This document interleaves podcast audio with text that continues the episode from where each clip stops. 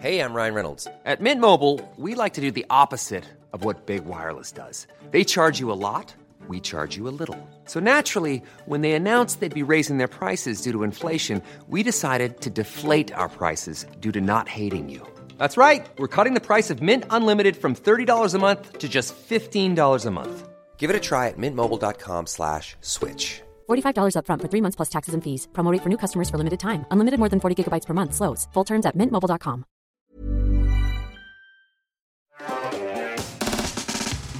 Bonsoir à tous et bienvenue dans Underscore, euh, votre talk show préféré. Tiffany, tu te découvres Ouais. en direct Ouais, ouais, je live. découvre. direct live, notre nouveau plateau. Euh, vous le savez, Underscore, donc c'est votre talk show IT préféré. Euh, c'est mercredi, 19h. On est presque à l'heure, n'est-ce pas? Euh, On a fait un progrès par rapport au- à l'épisode 1. C'est ce que j'expliquais à Tiffany, cette euh, émission. Le principe, c'est que chaque émission est un peu moins pire que la précédente. T'avais dit un peu mieux. oui, j'avais dit un peu mieux, mais. Euh, et, euh, et ça, c'est beau. Et vous l'avez vu, on a un nouveau décor. Qu'est-ce que vous en pensez? Ça, c'est Incroyable. incroyable. Ah ouais. c'est ouf. Il est euh, mais effectivement. moi, je, vous savez ouais. que même moi, je l'ai même pas trop vu. Franchement, il est pas mal. Ah non, mais je- j'ai passé en fait l'après-midi là, euh, ici, et je l'ai vu se construire petit à petit. Et je ne m'en remets pas. Je te promets, j'étais là, je le voyais, juste le fond vert se construire, les trucs se rajouter. Je... C'est une dinguerie. C'est- Franchement, c'est fou. C'est assez phasant, Et effectivement. du coup, tout a été fait aujourd'hui? J'espère. Ah, non, non, non. non. Ce que tu Oui, alors, disais. euh, avant, il n'y avait pas tout ça là. Non, non. Ils ont peint le mur ce matin, c'était fou. Non, mais en fait, euh, de ce que j'ai vu, ce que j'ai le droit de- d'expliquer un petit peu mon oui, ressenti, c'est que en fait déjà ils ont le rendu 3D, mais il faut qu'ils l'adaptent au mur, il faut qu'ils l'adaptent pour que ça soit bien intégré. Et Exactement. ensuite après le truc qui m'a un peu mindfuck, c'est qu'ils l'ont modifié un peu en temps réel de tiens on met une plante verte à droite, tiens on va mettre le canapé là et tout et moi j'étais mais c'est en train de bouger mais en plus en fait pour les aider j'ai bossé un peu ici donc je leur servais de un peu de plot tu vois pour s'ajuster et du coup des fois je regardais puis je voyais le décor derrière moi qui bougeait Oui, ça fait très bizarre quand euh, t'as des ajustements qui sont faits en direct de, Ouais. de la scène 3D. Euh, donc, je vous, je vous avais prévenu la se- la- il y a deux semaines euh, pour la première de cette nouvelle saison. On s'est lancé dans la grande aventure de euh, la XR, comme on appelle ça. Euh, et c'est pas une mince affaire, je, je vais pas vous mentir. Ne vous inquiétez pas. L'objectif pour nous de faire ça, euh, c'est aussi de pouvoir documenter tout ce qu'on y fait. Mhm. Euh, on attend pour ça d'arriver un peu à un niveau de maturité satisfaisant. Donc vous l'avez vu, là normalement c'est déjà un peu mieux que la, la fois d'avant. Et ce sera, je vois dans le chat, putain ils ont acheté une chaîne de montagne. ouais les gars, euh, on est passé dans un autre game là. en direct de l'Alpe d'Huez d'accord. donc, euh, donc voilà, je vous l'ai dit, la première, la première mission c'était vraiment pilote de chez pilote. Là on a, on a pas mal bossé entre temps. On a notamment euh, fait appel à un studio qui est spécialisé dans la création de- d'environnements virtuels, etc. euh, pour, euh, pour voilà, créer euh, notre, notre en- endroit de rêve. très très fort hein. Vous n'êtes Mm. pas au courant, mais euh, ici, en réalité, on est dans un vaisseau spatial. Oui. Donc, c'est un, vaisseau spatial géant, mais vous, le sa- vous le savez, vous, puisque vous êtes nos, invités. Donc, on vient de la salle de contrôle à l'instant pour, euh, pour cette émission. Euh, et donc, nous sommes dans, dans un vaisseau spatial, ce qui veut dire que peut-être, peut-être que des choses peuvent changer. On est actuellement posé sur euh, une planète. Euh, on pourrait, on pourrait peut-être voyager au fur et à mesure de l'année.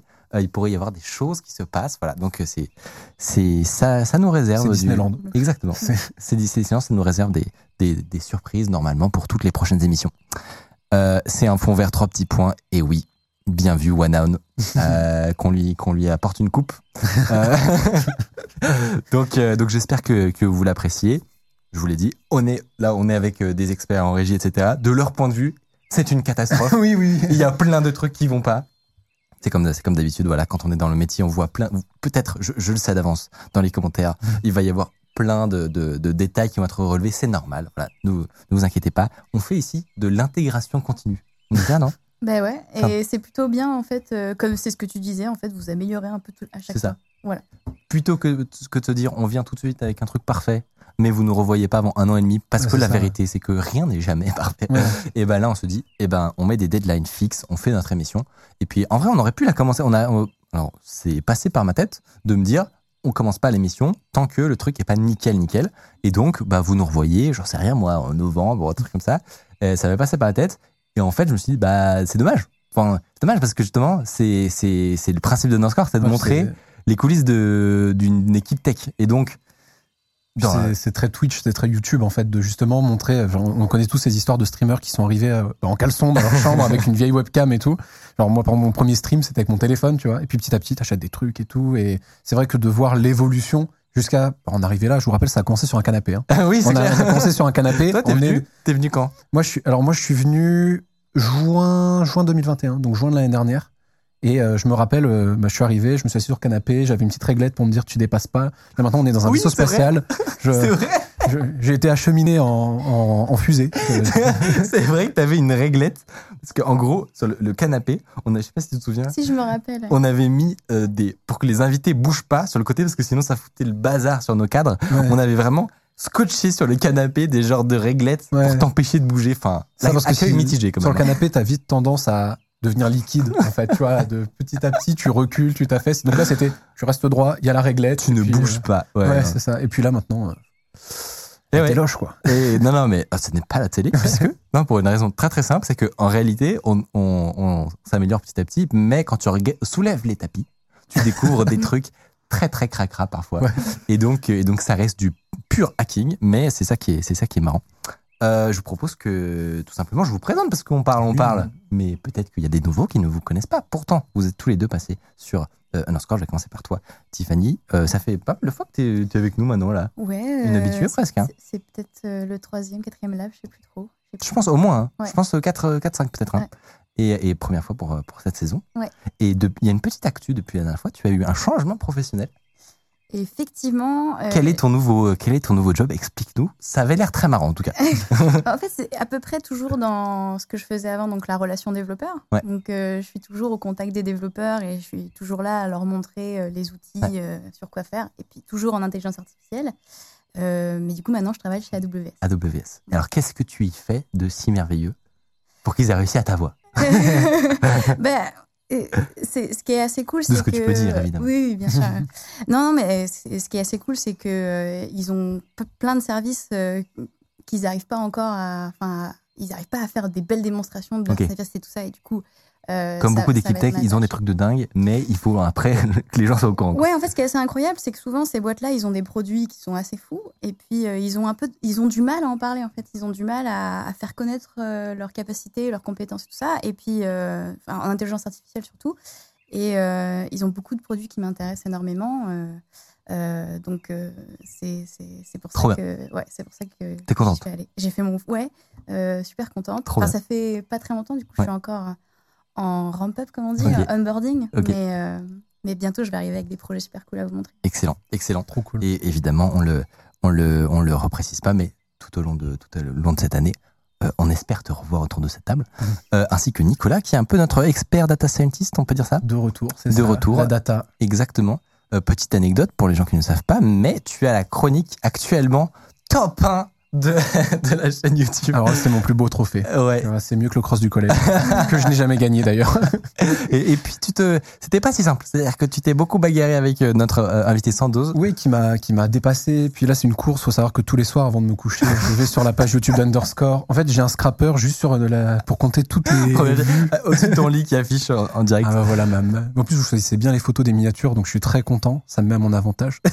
bah celle-là, elle est pas mal, non Ouais, ça, non, ça, va, ça va. Non, en vrai, on a fait pire ailleurs. Oui, euh, je pense que. Es plutôt bien traité. Hein. Je pense qu'il peut y avoir pire. C'est incroyable. Franchement, euh, plus de 800 000 vues, des, Ouais, ouais. Des, des- des centaines et des centaines de commentaires. Moi, ce qui me fascine, c'est que tu autant de gens qui se soient euh, passionnés de data science pendant Ouais. une demi-heure. C'est- Ça me, j'ai toujours pas compris moi comment ça se fait que nous, on n'est pas une, une chaîne de niche euh, euh, entre amis, tu vois, et que voilà, bon, j'ai pas encore compris. Ouais. Mais ça fait plaisir. Ouais, non, carrément, bah, trop content que ça, que ça ait plu. Euh, bah, de toute façon, quand t'as un bon angle d'attaque, la data qui te permet de répondre à des questions et tout, c'est à la fois un peu le rêve du siècle, tu vois, de se dire la data qui répondra à toutes les questions. Et puis en plus, j'essaie d'amener ça, tu vois, un peu de façon ludique, de, bah, puis vous le verrez un peu aujourd'hui, mais de montrer mes réussites, mais aussi les échecs, les moments où c'est pas forcément évident. Donc, euh, ah, trop Ça content que ça partie du plaise, truc. c'est trop trop Alors, cool. Il y a des oiseaux, on me dit dans le chat qu'il y a des, y a des- vraiment on a des oiseaux? Vous avez vu des oiseaux? Non. J'ai pas vu d'oiseau. Je crois pas qu'on a d'oiseaux. Hein. Ou entendu?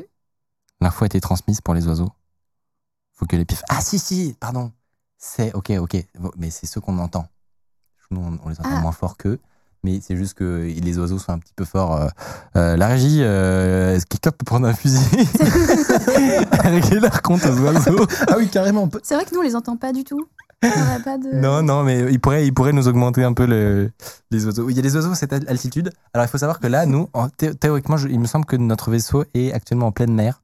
Euh, non, mais c'est vrai. hein, et c'est juste que euh, on est près d'une côte où il y a des, effectivement une chaîne euh, montagneuse. Voilà. Donc, ne vous inquiétez pas, on va, on va faire leur compte aux, aux oiseaux. Euh, je vais avoir des communautés qui vont, qui vont me, me pourchasser là. Euh, ce sont des oiseaux virtuels, d'accord? Euh, je vous propose de faire un petit tour de, de table pour cette introduction et on va chacun euh, présenter une petite actualité. C'est une tradition qu'on essaie de, de mettre en place. Je te propose, Tiffany, de euh, commencer. Quelle est ta petite news? Ouais, alors ma news, elle date de, de septembre. Euh, le 1er septembre, en fait, il y a une entreprise de taxi, Yandex, Ouais. en Russie, qui a été hackée. Oui. Et, et en gros, ce qu'ils ont fait, c'est qu'ils ont commandé euh, des centaines de taxis pour le même endroit, au même moment. Et, et du coup, euh, ça a créé un embouteillage monstre euh, dans le centre-ville de Moscou. Euh, dans, voilà. Incroyable. Donc ça, c'est un pirate qui s'est amusé. Ouais, alors j'ai vu, euh, j'ai j'ai fait un petit peu de recherche et j'ai vu que euh, le, le hack avait été euh, euh, revendiqué par euh, le compte Twitter de Anonymous TV. D'accord. Donc euh, apparemment ce serait donc euh, depuis le début de la crise, euh, enfin de la guerre en Ukraine et du coup ce serait pour protester contre contre l'invasion de la Russie en Ukraine. D'accord. Et donc, tremble. un happening de taxi. Franchement, Happening de taxi. c'est nouveau. Je- J'en avais Ouais. jamais vu de, de ce type-là. Franchement, très, très, très bien, très bien joué. Euh, toi, Nico, tu étais à un événement récemment, je Ouais, crois. carrément. Moi, je vais vous parler d'open source. Euh, en fait, euh, souvent, la plupart des gens qui me connaissent ici savent que je travaille aussi avec des, euh, des grandes cartographies. Vous savez, c'est ces réseaux de points euh, reliés ensemble par des liens, euh, plein de couleurs, qui me permettent justement de data visualiser mes données et d'en faire des, des rendus qui sont à la fois jolis, et, mais aussi, surtout, on peut comprendre plein de choses. Et en fait, cette dernière brique dans mon process de visualisation, j'utilise un logiciel qui s'appelle Gephi. Et là, vous êtes euh, à Sciences Po Paris. Il y a eu une semaine qui s'est appelée la Gephi Week, et où en fait, euh, euh, les Avengers de l'open source se sont retrouvés euh, à Sciences Po pour retaper. Qui participe à ce projet, du coup? En fait, qui même sont les fondateurs de, de Gephi. Donc Gephi qui a été fondé à l'UTC de Compiègne euh, dans les années 2000. Incroyable. Et en fait, euh, là, il y a un espèce de regain de- d'activité par rapport au logiciel. Et ils se sont dit, bon, il faut qu'on qu'on team up la, la communauté et qu'on bosse sur le logiciel parce qu'en fait, Parce un qu'en fait, il faut, faire, open il faut source- faire des chroniques underscore déjà. bah déjà, il faut faire des chroniques ensemble. Moi, c'est mon outil de travail. Mais en fait, un logiciel, bah, si tu peux pas juste dire bon, le logiciel est fini, c'est bon, on n'y touche plus. Ouais. Parce qu'en fait, euh, les technologies évoluent et donc il peut vite être euh, deprecated. Et donc, il faut continuellement bosser dessus. Et euh, là, ça a été une semaine où c'était incroyable parce qu'il n'y a pas que des devs. En fait, il y avait aussi moitié, avait moitié de devs, mais moitié aussi de designers, de, de chercheurs en sciences sociales, etc., qui en fait se retrouvaient parce que à la fois il faut maintenir le logiciel d'un point de vue technique. Donc il y a Syllabus aussi euh, Ouais. qui est euh, venu nous voir euh, pendant cette semaine. J'étais là-bas pour couvrir l'événement. Et puis il y a Mathieu à droite qui est le fondateur du logiciel. Et en fait, oui, il y a des designers aussi, il y a des chercheurs parce qu'il faut à la fois maintenir le logiciel d'un point de vue technique, mais aussi d'un point de vue de la théorie, de comment Ouais. avance la science. Et c'était incroyable. Et en fait, je voulais passer un petit message de dire, bah, GFI a besoin de développeurs euh, qui seraient intéressés par l'open source. Euh, dans l'idéal, faudrait, euh, il faut coder en Java parce que GFI est, est fait en Java. Ouais, ouais. Mais on est en train de réfléchir justement avec la communauté à développer une autre version de GFI qui serait aussi en JavaScript, qui serait dans le web. Et donc, euh, si vous aimez l'open source, si vous aimez la data, la data vise, que vous voulez côtoyer des gens qui sont mais des cracks, j'ai jamais vu ça, des cracks euh, complets dans leur domaine, bah, n'hésitez pas à aller voir gfi.org et euh, c'est l'open source. euh, sans ça, où est-ce qu'on en serait, nous, d'un point de vue tech, C'est clair. Dans nos domaines Donc voilà, je voulais mettre un petit euh, shout-out. euh. Et, et un truc marrant que tu m'as raconté, c'est que toi qui as l'habitude de bosser, c'est comme si vous utilisiez, euh, euh, pour votre travail, vous utilisiez Word toute la journée. Et, et là, tout d'un coup, quand tu avais tes questions, euh, tu le posais à ton voisin et tu disais Ah bah ça, c'est moi, qui l'ai codé en Ouais, fait. c'est ça. Bah, en fait, l'anecdote, c'est qu'il y a un moment, j'étais en train de galérer sur une fonctionnalité d'un truc qui est pas vraiment Gephi, mais un outil un peu dérivé de Gephi. Et en fait, on était dans cette grande table que vous avez vue, et à un moment, j'en peux plus, je lève la tête et je dis Est-ce qu'il y a quelqu'un ici qui connaît, ça s'appelle SigmaJS Et il y a un mec qui lève la tête et qui dit Oui, moi je connais, c'est moi qui l'ai créé. je fais Ok, d'accord. Est-ce que tu connais cette fonctionnalité un peu cachée de Sigma qui s'appelle euh, Sigma Python, où en gros, c'est un wrapper de Sigma en Python? Il dit oui, oui, c'est aussi moi qui l'ai fait.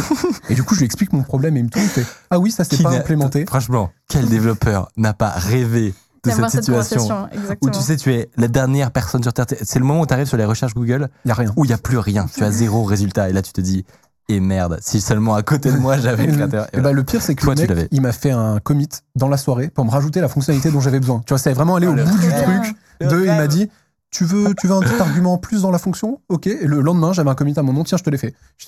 Voilà. Si vous voulez vivre ça. euh, Ça faisait combien de temps que tu cherchais la solution euh, bah, ça, faisait, euh, en fait, c'était un problème que j'avais laissé un peu traîner, tu vois. Et puis, en fait, c'était pas un truc obligatoire, mais je m'étais dit, putain, en fait, c'était une gestion de couleurs. Et je me disais, euh, j'aimerais bien pouvoir gérer mes couleurs d'une manière un peu plus simple, tu vois. Et euh, je lui demande euh, comment faut faire, il y a pas trop de doc. Il me dit, bah, attends, je vais te coder ça. et là, t'es dans un niveau de, bah, tu peux Incroyable. pas faire. euh, c'est le, réseau local, quoi. Ouais, J'avais pas marqué ça, il y a un petit pendule de. euh, comment il dit? De Newton? C'est ça? Je, je découvre, En fait, je, un balancier Newton. Je, je découvre un peu en même temps que vous, j'avoue, la version finale de, de ce décor. On vous racontera toutes les origines, évidemment, comment on est arrivé à ce résultat final. Fun fact, je vais le, je vais le dire un peu pour flex, mais on a beaucoup utilisé de, de, de génération d'images assistées par Oui. IA euh, pour, euh, pour ce. Exactement. Mais j'étais un peu fier d'enfin trouver une Mm. application concrète de ce passe-temps chronophage. Ouais. et, euh, et là, effectivement, c'était très utile. Pas pour générer le décor en lui-même, évidemment, où on en est encore très très loin de pouvoir faire des trucs comme ça automatisés, euh, mais simplement pour la, la première phase d'idéation, comme on dit. hmm. Donc voilà, enfin, trouver des, des univers, savoir dire euh, à justement une équipe de, de à un studio. Qu'est-ce que qu'est-ce que t'aimes, qu'est-ce que t'aimes pas? C'est toujours la, la partie la plus complexe, c'est la, la- la- la discussion entre le- le- l'artiste et, euh, et la personne qui commande, parce que tu as une bande passante limitée avec tes mots, tu peux pas dire. Hmm. Bref, c'était juste pour dire incroyable. Donc, Trop si chez vous, vous avez des trucs de ce genre à faire, que ce soit du décor d'intérieur, que ce soit des, voilà, des petits drafts à faire pour des visuels ou des, des ambiances ou des trucs comme ça, et ben, utilisez, euh, utilisez des outils comme ça. Vous pouvez avoir accès à Stable Diffusion, not- notamment, qui Oui. est l'outil gratuit qui fonctionne aussi bien que les autres. Donc, euh, donc voilà, franchement, pensez-y, euh, Mhm. ça peut faire gagner un temps monstre. Donc, euh, donc voilà, très très cool. Et puis, euh, puis euh, tout ça m'amène à euh, notre première partie de cette émission. Je vous ai, par- je vous ai préparé une petite chronique des familles euh, sur un, un piratage qui a eu lieu il y a quelques temps, mais où, entre-temps, on a eu un petit peu des, news croustillantes et je me suis dit, j'ai vu la gueule de l'histoire, je me suis dit, il faut, que je- la raconte parce que c'est quand même, il y a des trucs marrants. Euh, et tout simplement, euh, c'est parti, jingle.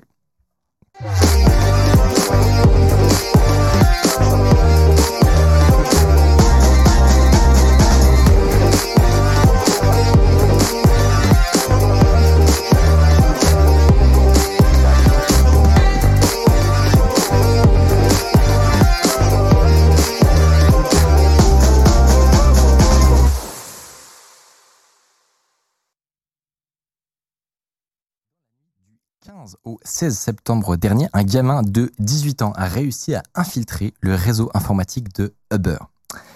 À ce moment-là, je peux vous dire, il avait littéralement plus d'accès que le CEO Ah ouais. pendant une courte période. Et entre-temps, on a eu des infos de malade sur ce qui s'était passé, comment il avait fait ça. Vous allez voir, c'est une dinguerie. Euh, alors, c'est pas la première fois que Uber a un petit historique sur euh, leur problématique de cybersécurité.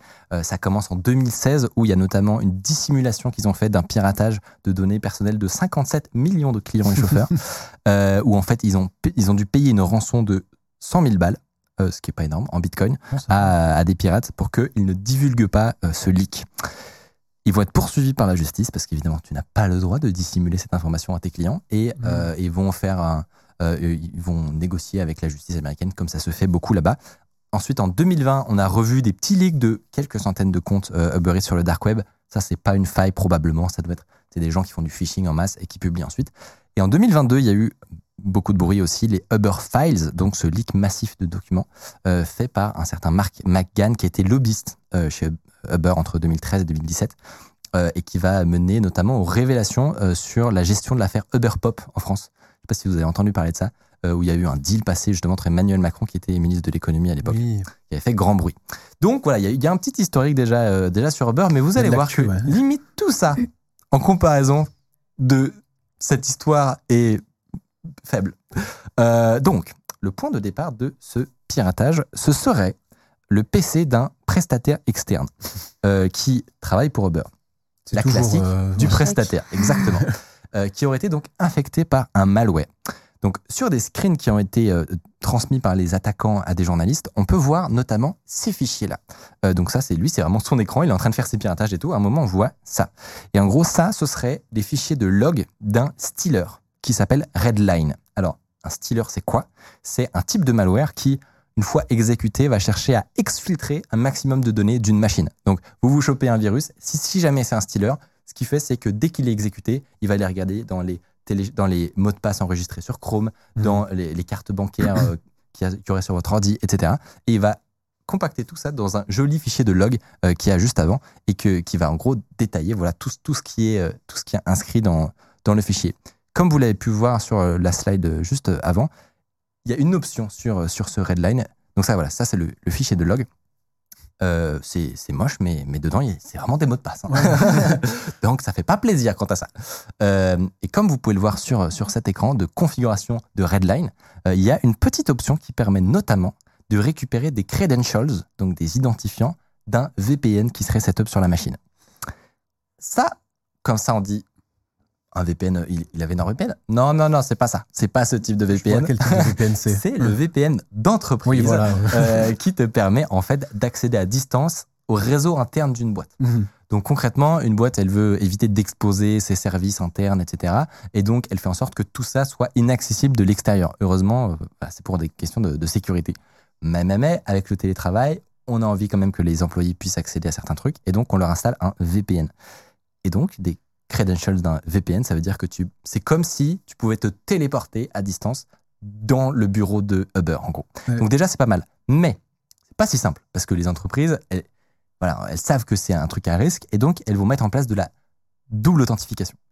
Double authentification, c'est le SMS, euh, la notification que tu as sur ton téléphone. Donc c'est censé garantir que même si ton mot de passe il fuite, eh ben normalement l'entreprise est safe. Mais non, pas dans notre cas. Pourquoi? Il a utilisé une technique euh, vraiment de singe, euh, tout simplement, euh, puisque il a, alors ça s'appelle de la MFA fatigue, il me semble, et donc c'est concrètement un spam qu'il fait constamment sur ton téléphone où il t'envoie des notifications de double, double authentification. Donc, en gros, toi, de, ton point de vue de, de victime, tu vois des pop-up et des pop-up et des pop-up qui te demandent d'accepter un truc de double authentification. À un moment, tu, tu sais que c'est pas bien de, de cliquer sur OK, mais ça te saoule en même temps. Ah, et tu sais pas que c'est un hack, toi. Tu dis c'est ça bug en fait. Exactement. Et, Ah. et en gros, pour, euh, pour euh, en gros, améliorer encore ses chances de réussir son piratage, ce qu'il a fait, c'est qu'il a envoyé un message sur WhatsApp à la victime en se faisant passer pour le support IT de Uber. Ok. Il a dit On a un bug, surtout c'était la nuit, je crois, c'est donc euh, Ouais. chiant. Donc il a, il, a, il a envoyé un message On a un bug, il faudrait que tu acceptes la notification et après ça va s'arrêter. Et évidemment, Ah, c'est super louche. Enfin, c'est super louche, mais Ouais, mais franchement, Parce que de base, normalement, quand tu travailles en entreprise, le service IT ne te contacte pas sur WhatsApp. c'est ça. Non, mais Du coup, on est, on est d'accord que Ouais. toi, tu es au courant de ça. Mais ça. le prestataire, euh, qui, à quelqu'un qui le spam à 11h du mat, euh, il se dit, euh, euh, il se dit flemme. Et donc, peux plus. Ouais. exactement. Il finit par appuyer sur OK. Et là, c'est le début de la fin, tout simplement. C'est le drame. Euh, c'est là que concrètement, il commence à avoir l'accès au réseau interne. Là, qu'est-ce qu'il va faire? Euh, Il va scanner donc toutes les machines qu'il qui voit sur, sur ces réseaux. Et il finit notamment par tomber sur un drive partagé, ce qu'il peut y avoir régulièrement. Il fouille ce drive et là, il se met à trouver des scripts PowerShell qui permettent d'automatiser des choses sur Windows. C'est ça n'a pas trop quelque chose à faire sur un drive partagé en général. En général, c'est pas trop logique que ce soit là. Il euh, se balade dedans, il fouille, il fouille, il fouille, et il finit par tomber sur un combo identifiant mot de passe qui permet d'accéder à un outil qui s'appelle Thicotic. Alors, Thicotic, en gros, dites-vous que c'est un peu comme un gestionnaire de mot de passe ou, ou d'identité d'une entreprise. Game over. Échec et mat. Et là, et là, c'est la merde, puisque tu as, c'est le, en gros, c'est le point d'entrée c'est le magistral. master password. Exactement. Et Ah. une fois, une fois que tu as ça, euh, tu, enfin, lui, dans son cas, euh, c'était, bah, il, il avait fait l'équivalent d'une, d'une, euh, d'une élévation de privilèges, comme on dit. Il est Mhm. arrivé en tant que prestataire un peu, qui avait probablement pas beaucoup d'accès dans la boîte, mais grâce à ses identifiants, il pouvait, lui, se téléporter en tant que, euh, je disais, mieux que le CEO. Oui, littéralement, Ouais. parce que là, c'est, c'est le root password de, Mhm. de, de toute l'IT. Enfin, voilà, c'est, n'importe quoi. Donc concrètement, accès au Google Drive de toute la boîte, au Google Workspace, euh, donc euh, accès au hyperviseur de, de- des machines virtuelles. Euh, donc là, c'est, c'est, à dire que tu as accès à l'ensemble des serveurs, accès à AWS Donc euh, là, si vous reconnaissez un petit peu Oui. Cet endroit-là, C'est le début de la fin. exactement. Là, non, là les, les, les gens qui nous regardent, qui sont euh, en sécurité, suent.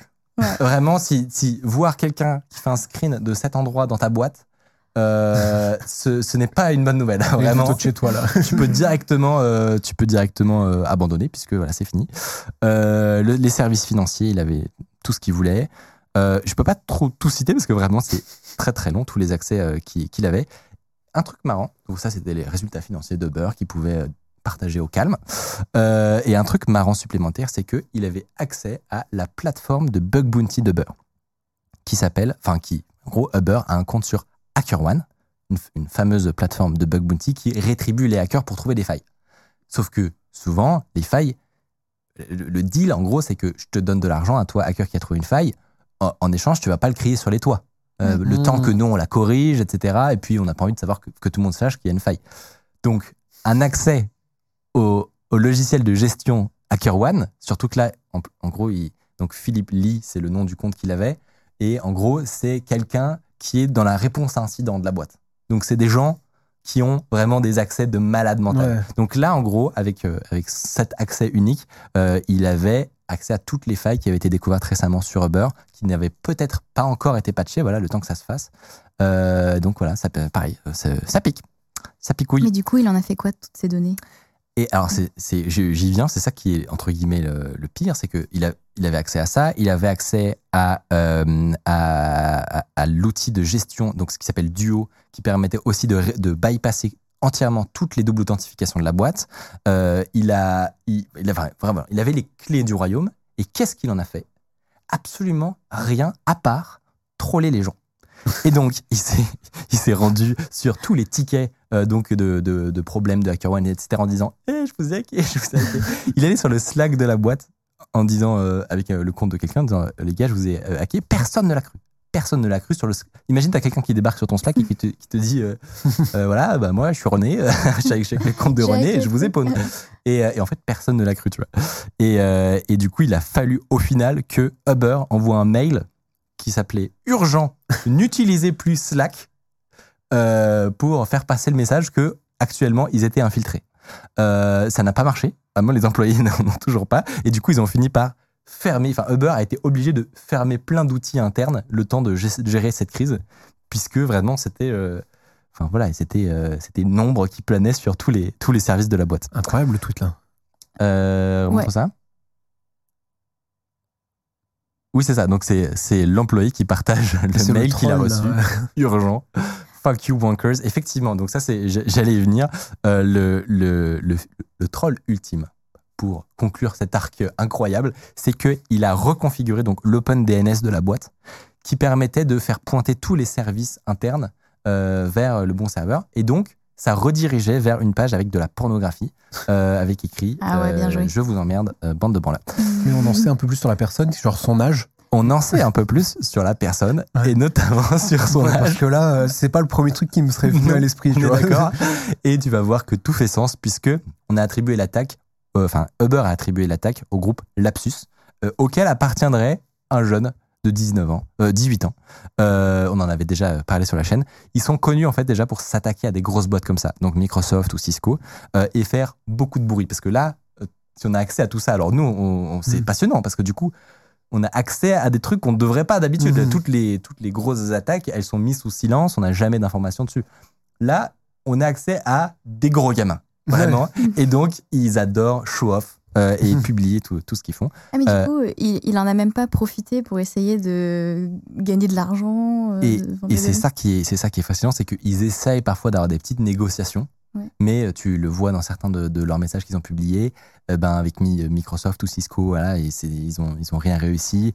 Enfin, tu vois que c'est quand même que sur le plan technique, il y a des trucs qui sont intéressants. C'est pas non plus les, les, les premiers euh, noobs qui passent, mais on voit quand même qu'ils achètent leurs identifiants sur le, sur le dark web. Souvent, c'est ça leur- un de leurs points d'entrée. Mhm. Euh, donc voilà, c'est pas, ils passent pas par des zero day ou des trucs comme ça. Donc, En termes de, de technicité, c'est Il y a rien de, de vraiment euh, euh, incroyable, mais on peut quand même les reconnaître que Ils sont malins. ouais. ils sont malins parce que ils, Mm. voilà, euh, avoir des accès aussi élevés dans aussi, autant de grosses boîtes, c'est quand même assez impressionnant. C'est aussi eux qui, euh, qui sont suspectés d'avoir leaké le code source de GTA 6. Ah, j'allais t'en parler là. justement. Exactement. Donc euh, ça, ça avait fait beaucoup de bruit. On pense que c'est euh, lié à l'arrestation d'un d'un jeune de 17 ans euh, à Londres, qui a eu lieu peu, peu après cette histoire de Uber. Ouais, c'est ça, Euh, parce que c'était un gamin, GTA, c'était un, justement un gamin, mais lui, il avait essayé de faire du chantage justement pour gagner des sous. Exactement. Ce qui est, en général, quand tu fais ça, tu te mets dans un autre niveau de merde ensuite. Ouais, euh, ouais, c'est exactement ça. ouais, Bah, c'est- c'est le, c'est le, le groupe Lapsus. Mm. Tout n'est pas élucidé. C'est pour ça que voilà, il y a des petits trous de- dans l'histoire. On verra à l'avenir, par exemple, s'il y a des, des infos des- du code source de Uber qui pourraient leaker. Oui, comme Twitch. Exactement, Mm. parce qu'il a eu accès à tout ça. Je pense qu'une fois installé là-bas, il a peut-être fait un petit clic droit téléchargé sur la code base, Copier-coller. tu vois. Voilà. Copier-coller. Du coup, ça veut dire que, enfin, en gros, là, Uber, ils sont vraiment, ils sont dans une merde pas possible. Ouais, ouais, ouais. Parce que du coup, ils, ils, ils peuvent même pas savoir en fait euh, ce qui, ce qui à l'avenir euh, dans leur code sera. Enfin, Alors. il faut qu'ils changent tout, quoi. Bah, en gros, ce qu'ils peuvent savoir, c'est, je pense qu'ils ils do- doivent avoir un moyen de remonter les logs, tu vas savoir exactement qu'est-ce que lui il a fait. Ça, Ouais. ça, à mon avis, ça se remonte. Et ils doivent savoir aussi, à telle date, quelles étaient les failles euh, qui étaient disponibles sur HackerOne. Et donc, ils, le- ils doivent partir du principe que toutes ces failles peuvent dès maintenant être dans la nature. Mm. Donc, euh, ouais, non, Mm. comme tu dis, euh, pas simple comme, Ouais, euh, pas- comme pas simple situation. comme-. Sur cette Mm. histoire, j'avais vu passer que justement des gens allaient sur euh, des sites euh, d'embauche et que Uber a lancé une grande campagne de recrutement en sécu et qui sont en train de se remonter. Alors, est-ce qu'ils ont viré ceux qui étaient déjà là pour remplacer l'équipe, mais ils avaient plutôt l'air d'être en train de. euh, juste- euh, bah, voilà, j'ai spoilé, désolé. mais euh, euh, le. J'ai spoilé, pardon. Non, non, non.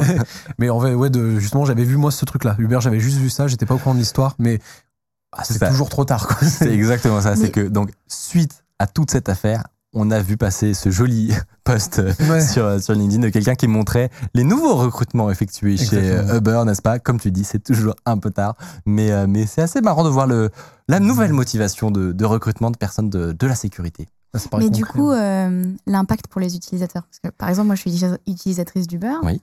Euh, Il y a mes- peut-être un gamin de 17 ans qui sait que où mes infos, ouais, voilà. Ou est-ce que, genre, je sais pas, les données de ma carte bancaire. Non, mais on rigole, on rigole, mais tu as tout à fait raison. C'est pas du tout, euh, c'est pas du tout une bonne nouvelle pour tous les Mm. utilisateurs d'Uber. On ne sait pas ce qui, ce qui va pouvoir sortir. Alors eux, comme d'habitude, exactement. Eux, dans leur communiqué, ils vont être très rassurants et te dire que euh, voilà, rien n'a rien n'a été touché. Le fait est qu'en 2016, on- ils ont déjà un historique d'avoir masqué ce genre de choses, ce genre d'informations. Donc, objectivement, tu n'as aucun moyen de savoir et de te protéger sur cette fuite d'informations possible. C'est super. Mais surtout que je vais pas faire peur, mais euh, moi j'ai l'habitude de travailler sur ce type de données avec mes étudiants parce que c'est tu peux demander en fait tes données si tu vas sur la plateforme, tu dis je veux récupérer toutes mes données avec la RGPD, maintenant tu as le droit de faire ça et c'est un truc que je fais avec mes étudiants. Là récemment j'ai des étudiants qui ont bossé sur leurs données des livres par exemple, Ouais, ouais. pour faire les calculs de combien ils ont dépensé et tout. Et en fait dans Uber, c'est abuser les infos qu'ils ont sur toi. C'est Ouais. vraiment énorme et genre par exemple euh, ils peuvent savoir exactement, bah, juste pour prendre l'exemple de Uber Eats, ils savent par exemple où est-ce que tu as commandé quand tu as commandé. C'est-à-dire que imaginons que tu as commandé un plat à livrer chez toi bah, si tu n'étais pas chez toi au moment où tu l'as commandé, ils ont l'info. Tu vois, c'est pour te dire la précision qu'ils ont. Ouais. Et Ok. tu, tes trajets, ils savent où tu les as commandés, où tu as récupéré, Ouais. le temps que ça a mis. Enfin, du coup, c'est pas une entreprise qui est connue pour, euh, on va dire, euh, Faire du data mining ou des. euh, elle, elle a- elle garde les choses, on va dire. Elle a ça. les infos. Donc, du coup, de dire qu'il y ait tout ça par rapport à la vie privée, ouais, c'est euh, beaucoup, quoi. C'est- une Ouais. grosse source de données qui, auxquelles ils ont accès. Moi, je me suis demandé si vous aviez dans vos boîtes déjà connu des, euh, genre des, des piratages un peu importants euh, quand, quand t'étais. Après, peut-être, je sais pas si vous pouvez en parler facilement ou On pas trop. On a tout perdu. Je vais, je vais Ça- après, ça arrive à- dans toutes les boîtes, hein, des Mhm. incidents de sécurité. Ouais. Donc, euh, si c'est pas trop précis, Mhm. je pense qu'on peut, on peut en discuter. Je sais pas. Moi, je suis pas depuis assez longtemps. euh, Mm. je- je- T'as pas, je- pas eu le temps de te manger. J'ai pas de attaques. dossier encore. ouais. Moi, je, je- je dirais. euh, alors, c'est pas pour moi, mais j'ai- en fait, j'ai un, un ami qui. euh, une personne que je connais qui bosse dans une grosse boîte en sécurité, justement. Et du coup, des fois, j'ai des, euh, alors, j'ai des petits insights de. euh, on va dire, c'est. euh, en fait, quand tu es une entreprise qui, notamment, a de la concurrence à l'international, Ouais. tu vois, des fois, c'est c'est carrément géopolitique le métier Ah ouais. de sécurité informatique. Parce que tu dois bah, faire attention à l'ingé- à l'ingérence des autres pays, de bah tiens, on a des attaques de, dans tel fuseau horaire. Moi, c'est une anecdote que Ouais, j'ai eue justement, ouais. un pote qui me disait, en fait, on voit qu'on a des attaques sur des heures de bureau, mais décalées, par exemple, je dis au hasard, mais à H plus 6. Ouais. Donc du coup, si on regarde sur le fuseau horaire, bah, on voit qu'on est sur les heures de bureau de, euh, ce fuseau horaire, donc c'est forcément ce pays-là qui doit nous attaquer et que c'est fait dans un cadre très concret parce que ça commence à 8 heures, il y a la pause à midi et ils reprennent ensuite à 14 C'est heures. incroyable. C'est jusqu'à 18 et puis à 18 heures, fini. Et il voit et il, et il dit, et du coup, en fait, et ce qui est marrant, c'est que dans ses rapports, il n'a pas le droit de faire de suppositions. C'est très politique. Au Ouais. final, il n'a pas le droit de dire Bon, bah, on pense, euh, ouais, je sais pas, je dis vraiment au hasard, hein, Ouais. mais ah oui, euh, tiens, on s'est fait attaquer sur les ordres de bureau chinoises, donc c'est sûrement les Chinois. Ouais. Bah, t'as pas le droit de dire ça parce que c'est trop. Même si t'as des forts soupçons. C'est ça parce que c'est presque une pas une déclaration de guerre, mais Bah c'est important, tu vois, de dire ça. Et donc du coup, moi des fois j'ai ce genre d'anecdote, donc que je vis pas moi, mais euh, bon, lui est un crack euh, monumental. Mais euh, des fois il me raconte des trucs et je suis en mode ah ouais c'est sympa et puis Mais c'est vrai que ce, ce, ce, ce truc est pas forcément connu que il y a un- un- une taille de- d'entreprise et aussi une, une suivant le, la criticité de- du business que tu fais, où il y a un moment où, le- où, où tu commences à devoir te rapprocher aussi des de de- d'entités étatiques de l'ANSI ou de trucs comme ça. DGSE. euh, Exactement, puisque tu, enfin, comme tu dis, tu, tu passes un, un cap et Mhm. tu commences à avoir des questions de géopolitique, effectivement, de concurrence de Mhm. pays et tout. Mais Ça, si ton entreprise elle est régalienne, tu vois, tu, imaginons que même tu bosses pour une entreprise qui est privée, Ouais. mais dont les services sont importants pour l'État, Ouais. pour qu'il puisse Ouais. tourner. Il y a eu le cas récemment avec l'affaire Alstom, par exemple, où c'était grave parce que, euh, en fait, on perdait une entreprise qui nous faisait, bon, je vulgarise, mais qui nous faisait nos turbines nucléaires. Ouais. Et donc tu te dis, ça veut dire que là, demain, on l'a vendu aux Américains. Si les Américains décident de pas nous vendre la pièce, on n'a plus de courant en France. Et donc, en fait, ça, c'est de l'ordre du régalien. Et donc, quand tu fais de la sécurité dans des entreprises régaliennes, en fait, c'est t'as as directement des missifs de l'État qui te dit, ben, T'as des petites Vous- formations gratos de vous DGSE. privé, mais vous n'êtes pas non plus totalement privé. C'est-à-dire que vous pouvez pas faire n'importe quoi. quoi. Ouais, et, euh, et- et donc ça, tu as des gros insights bien intéressants. Puis même juste ton histoire, et puis on avait eu d'autres histoires de hacking que tu avais racontées. Euh, souvent, ça sort même du cadre de la tech. Parce que là, par exemple, comment ils se sont fait avoir, les gens, c'est plus du hacking social, comme on dit, tu vois, de euh, C'est ça. réussir à rentrer dans la psychologie des gens. Et tu as plus des process qui sont de l'ordre de la formation de comment tu dois bosser, plutôt que techniquement euh, maîtriser des trucs très Mais c'est compliqués. c'est- ça qui est Mm. le plus intéressant pour conclure avec cette histoire, c'est que ils n'ont pas eu besoin d'utiliser de failles critiques pour avoir les clés du royaume de Uber, une entreprise à milliards. Et, et vraiment, tu regardes le process, fondamentalement, c'est achat d'in- d'informations sur le dark web, euh, spammer quelqu'un toute la nuit jusqu'à ce qu'il dise Mm. oui, trouver un vieux serveur qui traîne avec un script PowerShell et un mot de passe en clair, fini. Genre, tu- vraiment, c'est, tu regardes ça, tu te dis, ah oui, donc en fait, on est encore vraiment très loin d'atteindre des niveaux de Mhm. sécurité importants. Si même eux, ils sont comme ça. Mais c'est qu'ils ont fait quand même. Enfin, de leur part, il y a quand même beaucoup d'erreurs. Tu vois, rien, que le fait d'avoir ça dans le drive, euh, la, la formation du prestataire, en fait, qui est, déjà, tout ça, c'était ultra critique. Et, C'est clair. et là, déjà, il y a. Mais tu te dis, bah, sur ce genre de taille de boîte, que- qu'est-ce que ça doit être Mhm. dans la taille, dans l'entreprise moyenne et qui a pas un Mhm. CA euh, en de ce niveau, tu vois. C'est clair. tu te dis en tant que hacker à qui tu veux tu, veux- tu vas affronter qui? Parce que ça va être en fait c'est une bataille Ouais, est-ce que tu vas affronter l'ingénieur en sécurité informatique qui fait ça depuis 20 ans qui a tout blindé ou est-ce que tu veux euh, attaquer tonton José de la compta qui euh, harceler Excel Exactement. depuis Harceler deux semaines téléphone. et ça il a un ordi que depuis qu'il vient de prendre son nouveau job là tu sais il, s'est- vient de découvrir comment ça fonctionne Ouais. et en fait tu veux te mesurer à qui? Et c'est vrai que bon bah il y a les trucs très impressionnants de ils ont trouvé la faille machin ils sont trop forts c'est des cracks mais bah, attaque-toi à la personne justement qui ne maîtrise Exactement. pas. Et je reviens à mon ami justement qui bosse en sécu, il m'a dit, bah nous au final, euh, tous nos problèmes viennent de problèmes justement liés à du personnel. Et notre solution numéro une pour se sécuriser, c'est la formation. C'est Bah, pas le le- déploiement. Il dit, je code pas tant que ça de trucs euh, de sécurité. Je dis, en fait, je fais des formations. Et, Et parce que la solidité de la chaîne, c'est celle du maillon le plus ça. faible. Donc, euh, le mot de passe sur le post-it. exact.